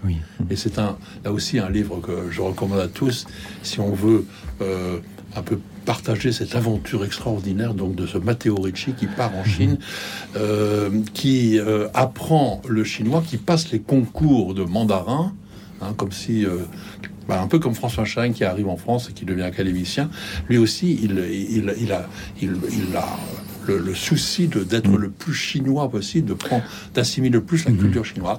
Et euh, il est extrêmement euh, euh, respecté par les mandarins, y compris par l'empereur. Ça s'appelle Un sage venu de l'Occident, c'est chez Albin Michel.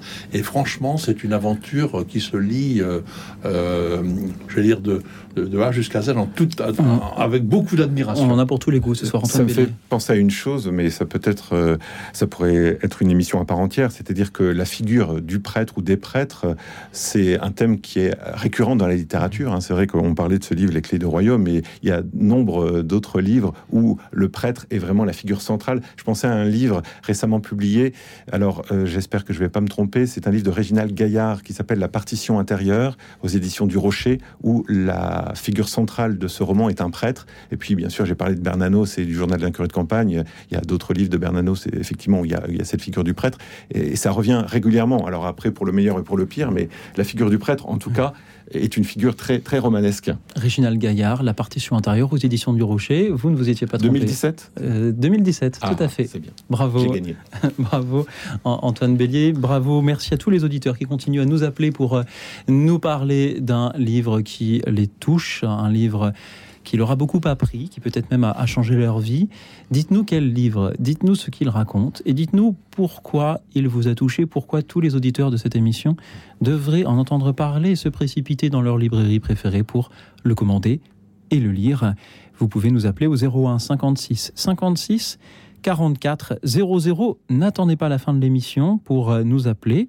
Appelez-nous dès à présent, donc au 01 56 56 44 00. Je salue Anne-Marie, Cathy et Chantal qui avaient de belles choses à nous dire, mais que nous ne sommes pas parvenus à joindre. Vous pouvez aussi nous rappeler pendant que nous écoutons Jean Ferrat rendre un hommage à d'autres écrivains dont nous n'avons pas encore entendu parler ce soir. Ce sont les poètes. Écoute dans la nuit, une émission de RCF et Radio Notre-Dame.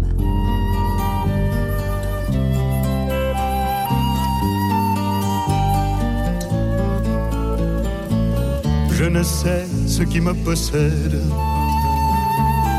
et me pousse à dire à voix haute,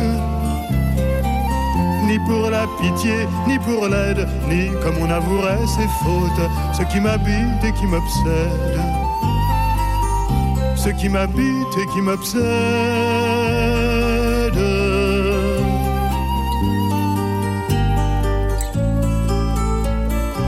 Celui qui chante se torture. Quelle crise en moi, quel animal je tue ou quelle créature au nom du bien, au nom du mal. Seuls le savent ceux qui se tuent. Seuls le savent ceux qui se tuent.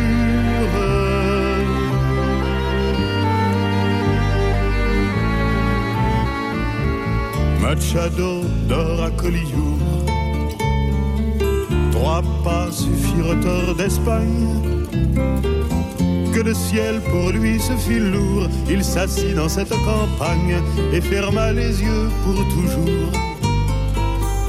Et ferma les yeux pour toujours.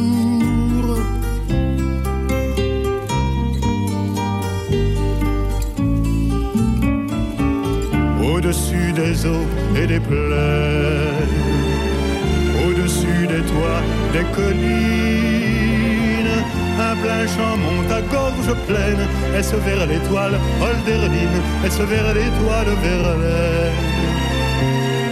est-ce vers l'étoile, Verlaine.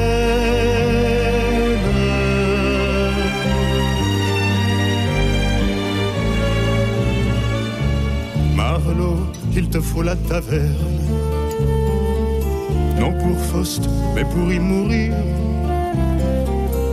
Entre les tueurs qui te cernent de leurs poignards et de leurs rires, à la lueur d'une lanterne.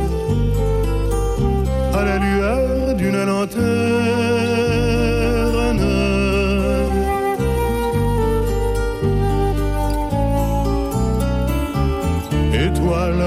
de flamme. En août qui tombait sur le sol, tout le ciel cette nuit proclame l'hécatombe des rossignols. Mais que c'est l'univers du drame, mais que c'est l'univers du drame?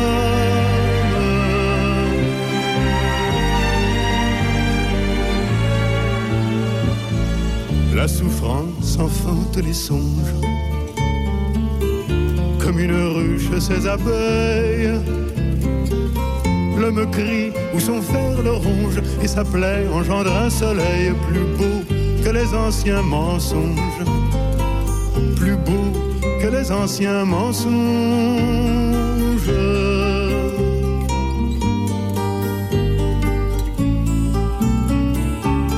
Je ne sais ce qui me possède et me pousse à dire à voix haute ni pour la pitié, ni pour l'aide, ni comme on avouerait ses fautes, ce qui m'habite et qui m'obsède, ce qui m'habite et qui m'obsède.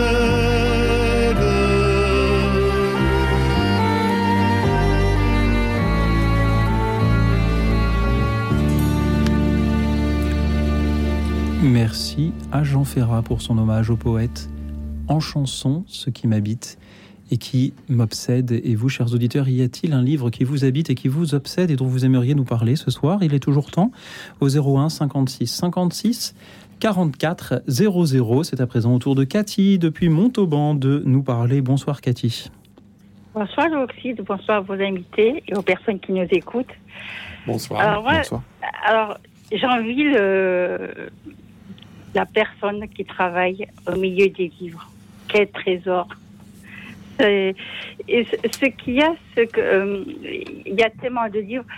euh, ce que je regrette, c'est qu'au niveau. Alors, il y, a deux livres qui me touchent énormément. Il y a Germinal, entre autres. hein. il y a Germinal et hum, Les Fables de La Fontaine. Ce qui- euh, ce qu'il y a, c'est que euh, tout à l'heure, vous avez parlé de l'association Valentin.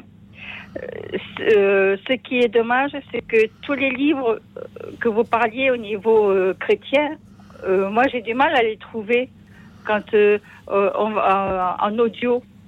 Déjà, ce qui nous manque,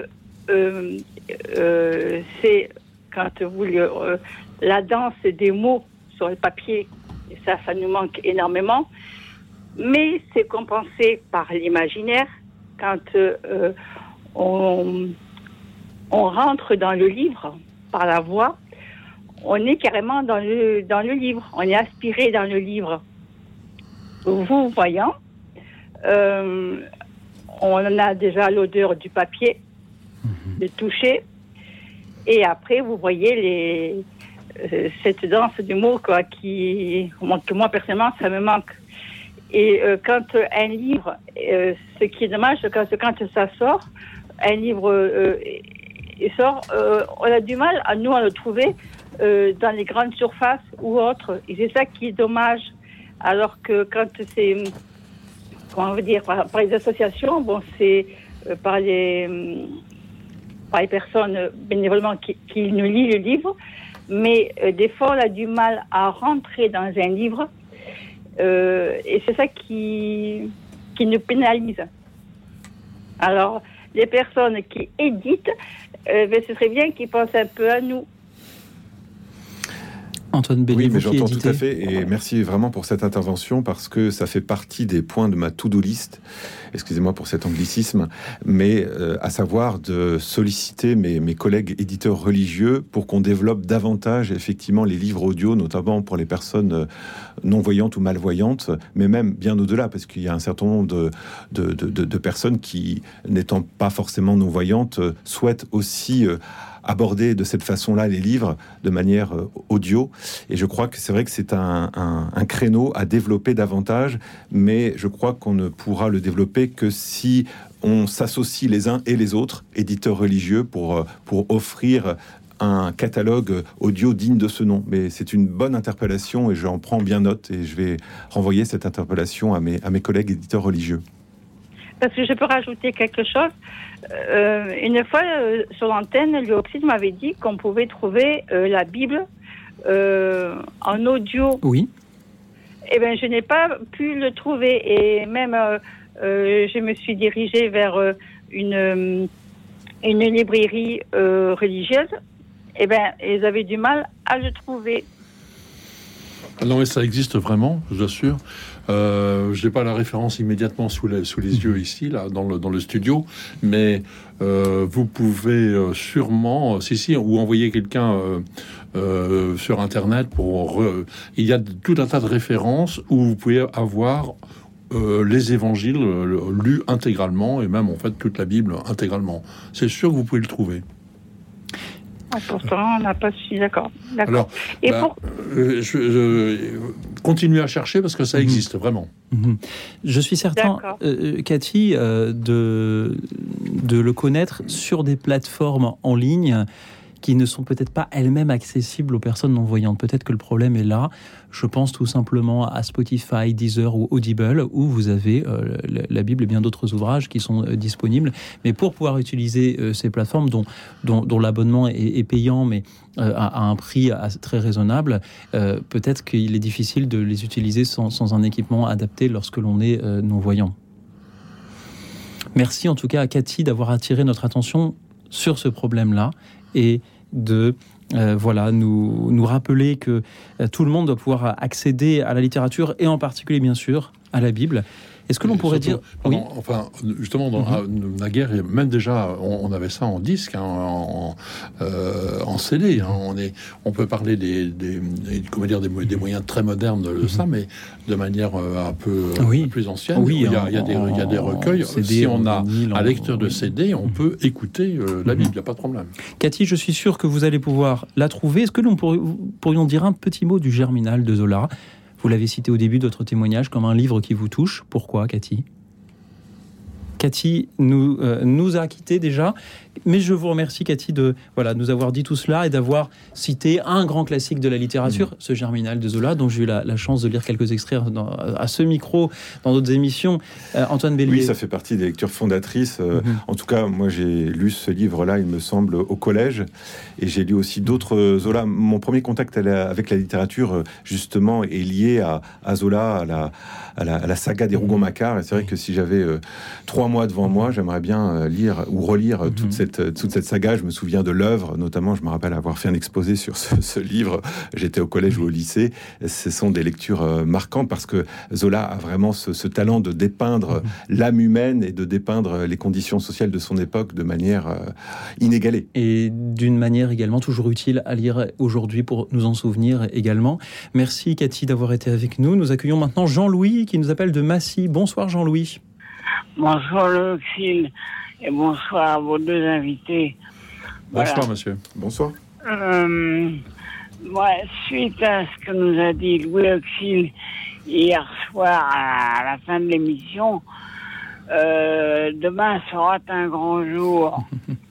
Et il ne savait pas si bien dit comme, comme, comme il le dit d'ailleurs à chaque émission, mais il ne savait pas si bien dire hier soir, car aujourd'hui, 20 octobre, eh bien, le 20 octobre 1962, je me mariais. Vous voyez Alors, Ça fait quand même 60 ans. Bon. Bon anniversaire de mariage à vous Jean-Louis et à votre épouse. Oui, mon épouse rêve, oui, comme dit demandé Laetitia. Bien. Moi, ce que je voulais parler, c'est aussi d'un livre qui s'appelle Les fruits de l'hiver, mais qui fait partie d'une série de livres d'ailleurs, écrit par euh, Bernard, je crois que c'est Bernard ou Maurice Clavel. Bien. C'est un livre qui m'avait été offert. Euh, J'étais opéré du poumon. Euh, il m'avait été offert à- par mon, mon patron. Je travaillais dans une banque et m'a été offert au patron et il m'a apporté à la clinique. Et euh, donc, c'est un. Comment je veux dire, c'est un fruit.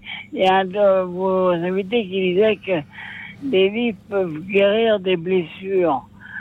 Donc, euh, vous savez que ce livre-là, au bout de sept ans de mariage, donc j'avais cette opération, et ben, je l'ai dégusté, hein, Euh, parce que en plus, euh, on est un appartement, acheté une voiture, et ma femme était enceinte. Alors, vous voyez, c'était un, vraiment des épreuves. Oui. Et pendant, euh, en plus, euh, ce livre, il explique aussi la vie de deux personnes âgées, enfin, d'un certain âge, qui, étaient, qui se soutenaient mutuellement, et c'était pendant la Deuxième Guerre.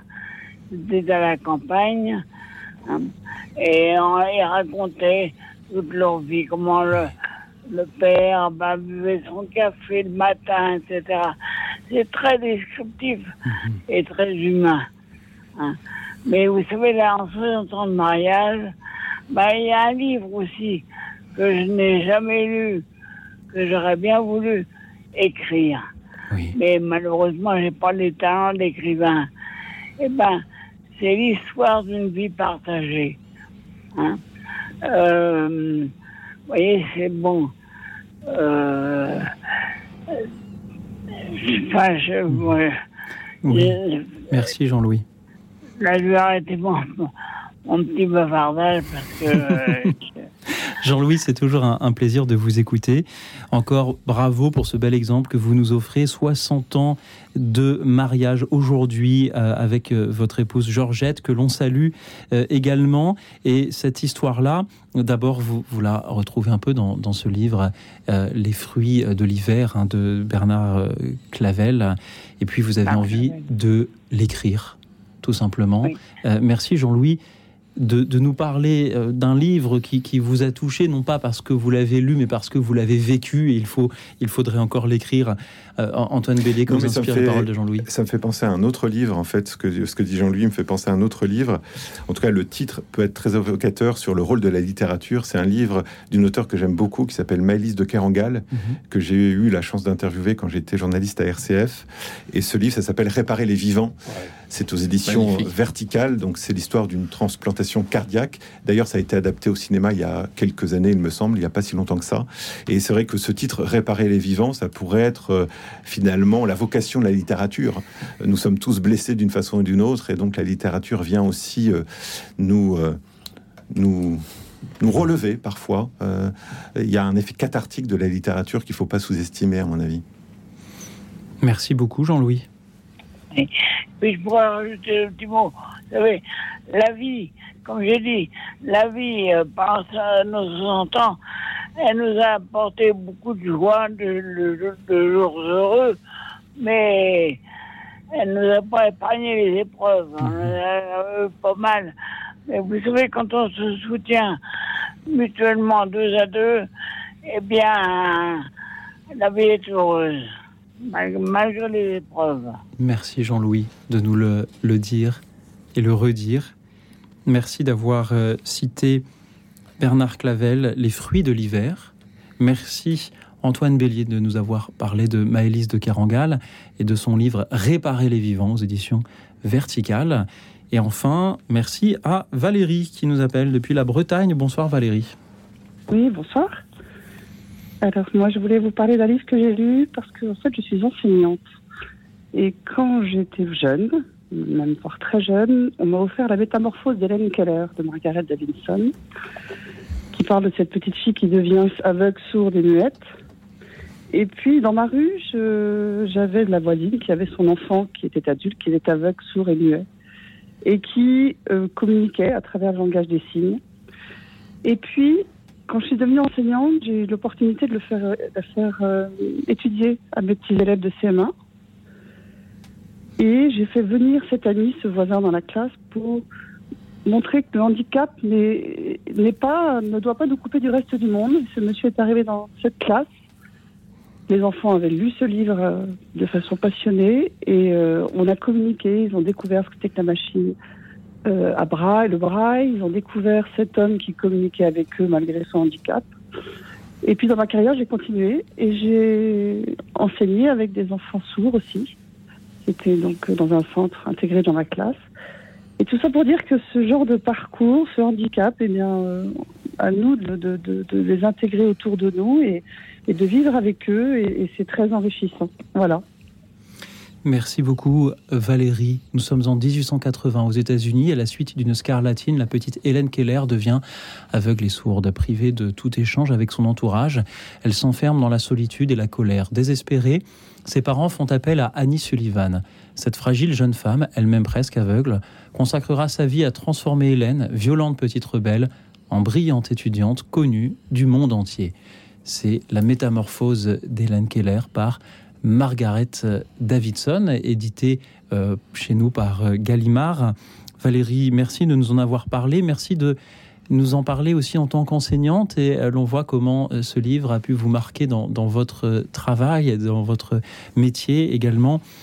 Comment réagissez-vous à ce témoignage, Antoine Bélier, Jean-François Rode Alors, Moi, j'aimerais parler de plusieurs livres justement sur le thème du handicap. C'est un thème qui devient de plus en plus centrale, il me semble, dans la littérature et dans les essais religieux également.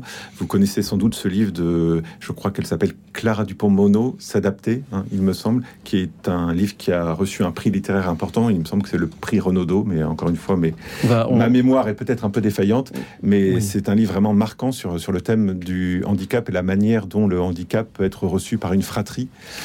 Et euh, aux éditions Salvator, on a décidé de publier euh, un, beau petit livre de témoignages de Marie Amélie Saunier, qui a euh, plusieurs enfants, dont un enfant qui a maintenant une vingtaine d'années, qui est autiste, qui a été diagnostiqué autiste assez jeune, des, quelques mois après sa naissance. Et c'est vraiment le récit d'une mère de famille très active, maman solo, puisqu'elle est, puisqu'elle est veuve, et qui raconte le quotidien pas forcément évident euh, avec un, enfant justement porteur de handicap. Et malgré tout, il y a beaucoup de, d'éclats de, vie et d'espérance dans ce livre.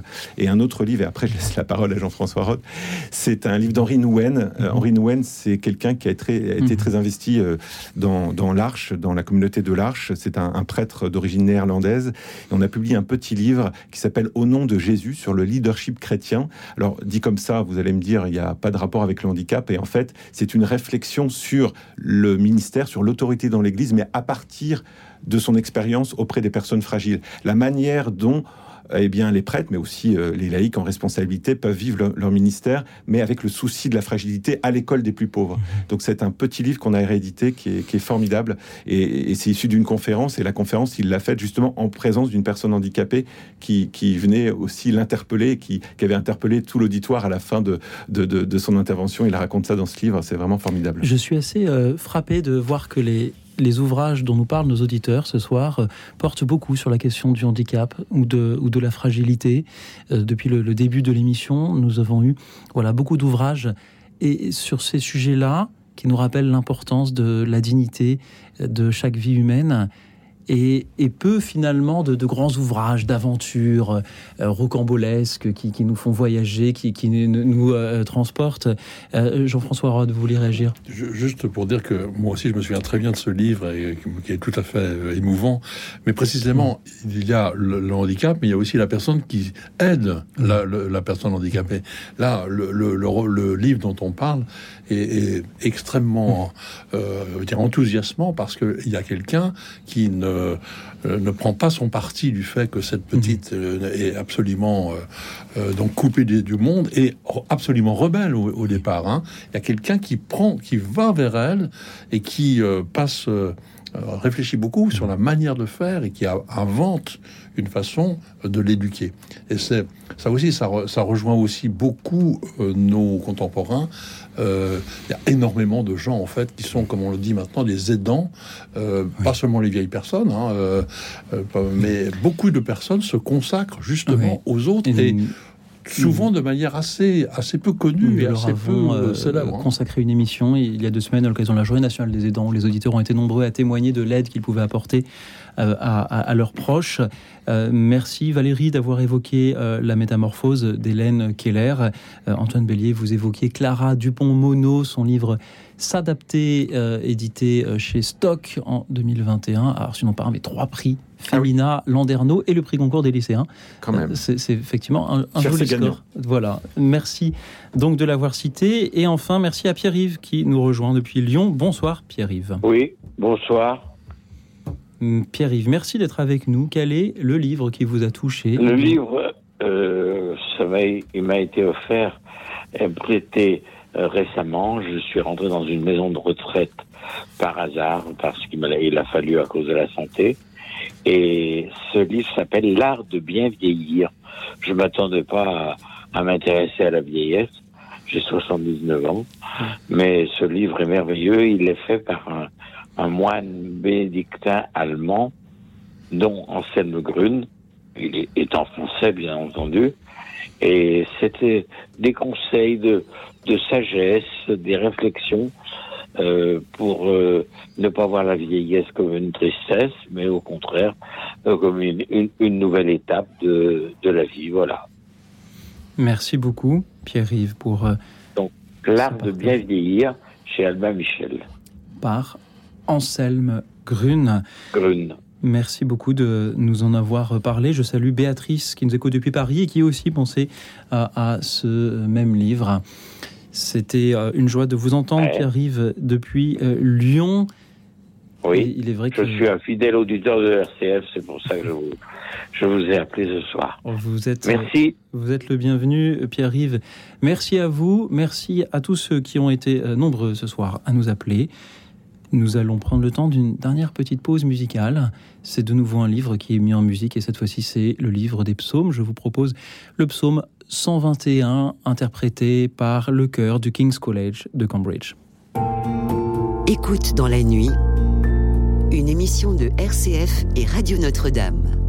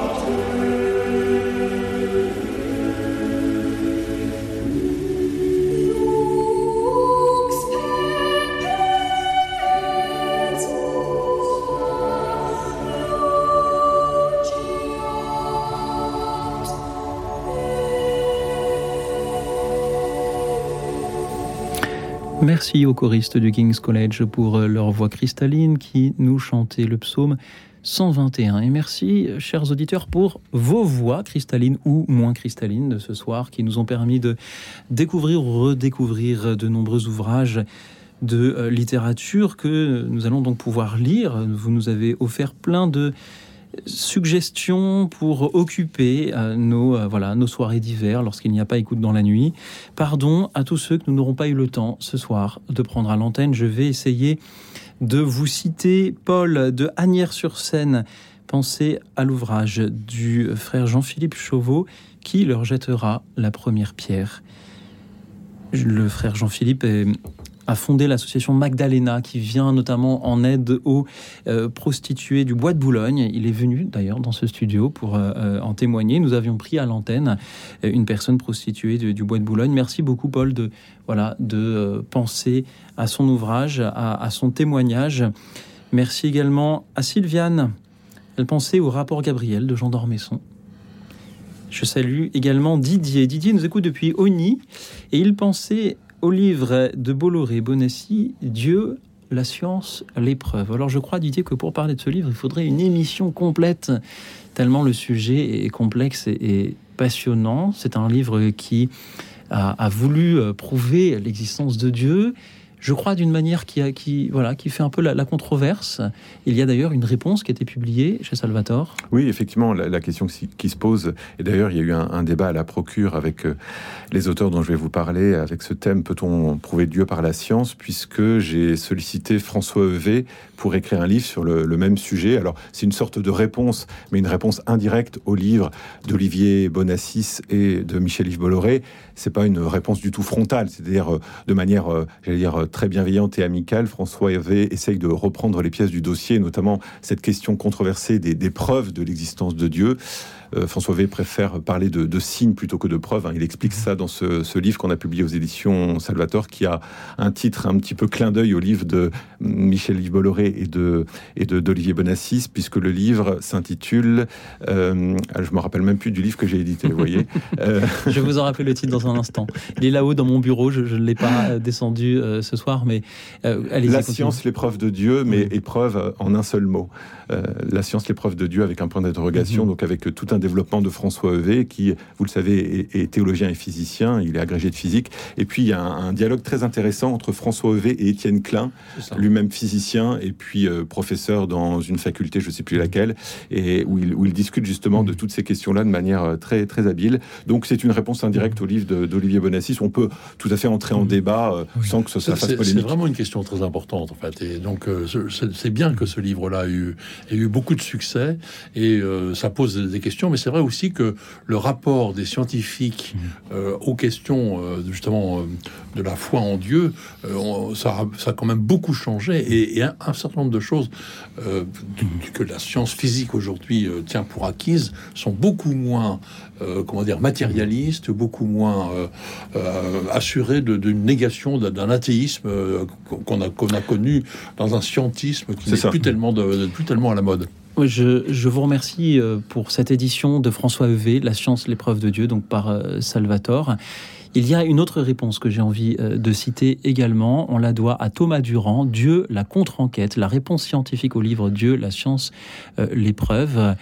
C'est édité par Human Sciences et c'est écrit par un, chercheur qui n'est pas du tout croyant, qui est, même en quelque sorte un, un militant de l'athéisme et il répond, alors si on aime le débat, c'est passionnant, puisqu'il fait une réponse circonstanciée euh, à Bolloré et Bonassis, et il nous dit beaucoup aussi en creux du regard que des personnes qui ne sont pas croyantes portent sur l'Église lorsque l'on veut leur présenter des preuves de l'existence de Dieu qui n'auraient pas la solidité que l'on attend euh, de telles preuves. Et en cela, je crois que c'est très intéressant de voir ce que euh, des, personnes qui voilà, sont, sont des, athées revendiqués, euh, comment ils réagissent euh, à, ce, type de, témoignage. Merci beaucoup Didier d'avoir cité euh, ce livre. On voit, c'est un sujet tout de suite qui nous donne envie d'en parler longuement. Il faudra que nous fassions une émission le, dont le thème pourrait être Pourquoi croyez-vous en Dieu? Si vous y croyez, ce serait passionnant.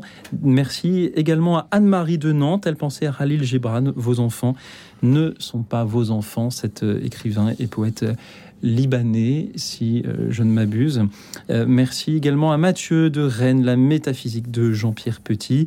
Chantal de Pau, Pensée aux mains du miracle par Joseph Kessel, un autre grand euh, classique, bien évidemment. Gabi de Tarbes voulait dire à Cathy de Montauban, que nous avions l'antenne tout à l'heure, et qui se, plaignait à raison de ne pas trouver de, livres audio de, de lecture euh, enregistrée et donc que l'on peut entendre de la Bible. Elle le suggérait de nouveau l'association Valentin OI, qui avait été citée en début d'émission, que nous pouvons citer de nouveau pour les, les- les malvoyants qui nous écoutent. Association qui euh, voilà, aide les personnes malvoyantes ou aveugles à accéder malgré tout à la littérature et à la culture en général. Je salue Marie de Saint-Nazaire, la plus précieuse des marchandises. Euh, un livre de euh, Jean-Claude Greenberg. Je ne suis pas très bien sûr de euh, prononcer son nom. Je vais donc vérifier à l'aide de mon petit ordinateur qui, les auditeurs imaginent parfois que je connais tout par cœur. Je, suis désolé de les, décevoir. La plus précieuse de, des marchandises par Jean-Claude Grunberg, édité par Belin Éducation. Euh, merci Marie de Saint-Nazaire. Merci également à Florence de Versailles, le livret de la vie de Sainte-Marguerite-Marie. Et enfin à Brigitte de Nantes qui voulait de nouveau citer Notre Père est un trésor, édité par vous-même, Antoine Bélier. C'est une bonne nouvelle. Cité deux fois par les auditeurs ce soir. Très, Vous pourrez- très plaisant d'entendre ça. en Vous cas. pourrez dire au comité éditorial qu'il était difficile de convaincre, que leur euh, décision était la bonne. Merci à vous tous euh, qui également nous suiviez en direct sur la chaîne YouTube de Radio Notre-Dame. Je salue euh, Dlibos, euh, je salue Angeline. Elisabeth, euh, Régine, euh, et puis Dlibos qui nous dit la librairie que je fréquente, ce sont les boîtes à livres des divers parcs de ma euh, ville où l'on peut trouver des choses merveilleuses. Parfois Les- des trésors. Les livres Parfois sont faits pour être euh, transmis, pour être partagés. Absolument. Et ça se développe de plus en plus, les boîtes à livres, hein, c'est formidable. Merci de euh, l'avoir cité. Merci à tous les libraires et à tous les éditeurs qui nous permettent de découvrir ces auteurs qui ont des choses à nous dire. Merci à vous, Jean-François Rode, ancien directeur de la Procure, libraire, donc Antoine Bélier, éditeur chez Salvator. Avez-vous passé une bonne soirée? Qu'avez-vous pensé des Très bonne soirée. témoignages de nos auditeurs? Et moi aussi, j'ai- j'étais frappé de voir la diversité des, des choix des éditeurs et la manière euh, toujours très intéressante avec laquelle ils parlent de leurs livres, leurs livres préférés. Oui, on a eu un beau panel de, de- de conseils de lecture. Ça donne envie de, de lire, de relire certains livres et d'en découvrir de nouveaux. Et si vous me permettez, j'ai juste une petite citation que j'avais prévue. C'est une citation euh, d'Augustin Trapenard, vous savez, euh, le nouveau présentateur de la Grande Librairie sur France 5, qui dit ceci dans une interview Lire est ma façon de résister au monde. Et je trouve que c'est une belle citation et j'essaye de me l'approprier. Je ne sais pas s'il y a des auditeurs qui, qui vont se l'approprier aussi, mais je trouve que c'est une belle citation parce que euh, dans un monde morcelé, fragmenté, eh bien, lire, c'est un acte de résistance d'une certaine façon. Et les auditeurs ce soir nous ont donné des, des munitions pour cette résistance, munitions que l'on peut se procurer donc chez nos libraires préférés, Euh, de préférence la, la librairie de, de quartier, la procure ou, ou Oui, une ou, autre. ou petite, moyenne ou grande, peu importe, pourvu que ça soit, elle fasse le travail du libraire Exactement. et qui doit être, euh, voilà, encouragé tout simplement. Et le prix des livres est le même partout, on le, ré- on le dit jamais On le assez. répète. Il n'y a pas de différence, il n'y a pas de différence de prix. libraires qui euh, voilà nous, nous euh, à résister au monde. Merci aux éditeurs, merci à toute l'équipe d'écoute Dans la nuit, Euh, Prisca, Laetitia qui est au standard ce soir, Nicolas en régie pour euh, réaliser cette émission. Merci à vous tous, chers amis, chers auditeurs, et en attendant vos appels de demain, je vous souhaite à toutes et à tous de nouveau une nuit tranquille et reposante, car demain sera un grand jour.